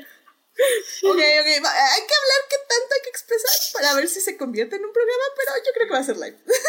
pero, en fin. Vamos viendo, vamos viendo. Y este, mm, Héctor dice que Adictia Visual y Crónica son primos, teammates. Eh, vamos, podemos irlo definiendo. Este, dice Héctor que, que estuvo muy bello el programa, que fue justo lo prometido. Jessica también dice que estuvo muy hermoso el programa de hoy. Em, Julián dice compas, nakamas, también podría ser efectivamente. Y dice Héctor que no puede creer que no ha habido un adictia visual de Hannibal. Sería como si no hubiera no hubiera habido 20 crónicas de Batman. Ya lo sé, no sé, me, he restringido. Es que hay mucho que decir de Hannibal, pero bueno, en fin. El próximo programa, eh, probablemente va a ser el especial de La leyenda de Cora, que cumple, si no mal recuerdo, 10 años de haberse estrenado. Pero como hay gente que forzosamente quiere estar en ese programa, eh, tengo que ver primero si sí pueden. sí, sí te tenía una lista.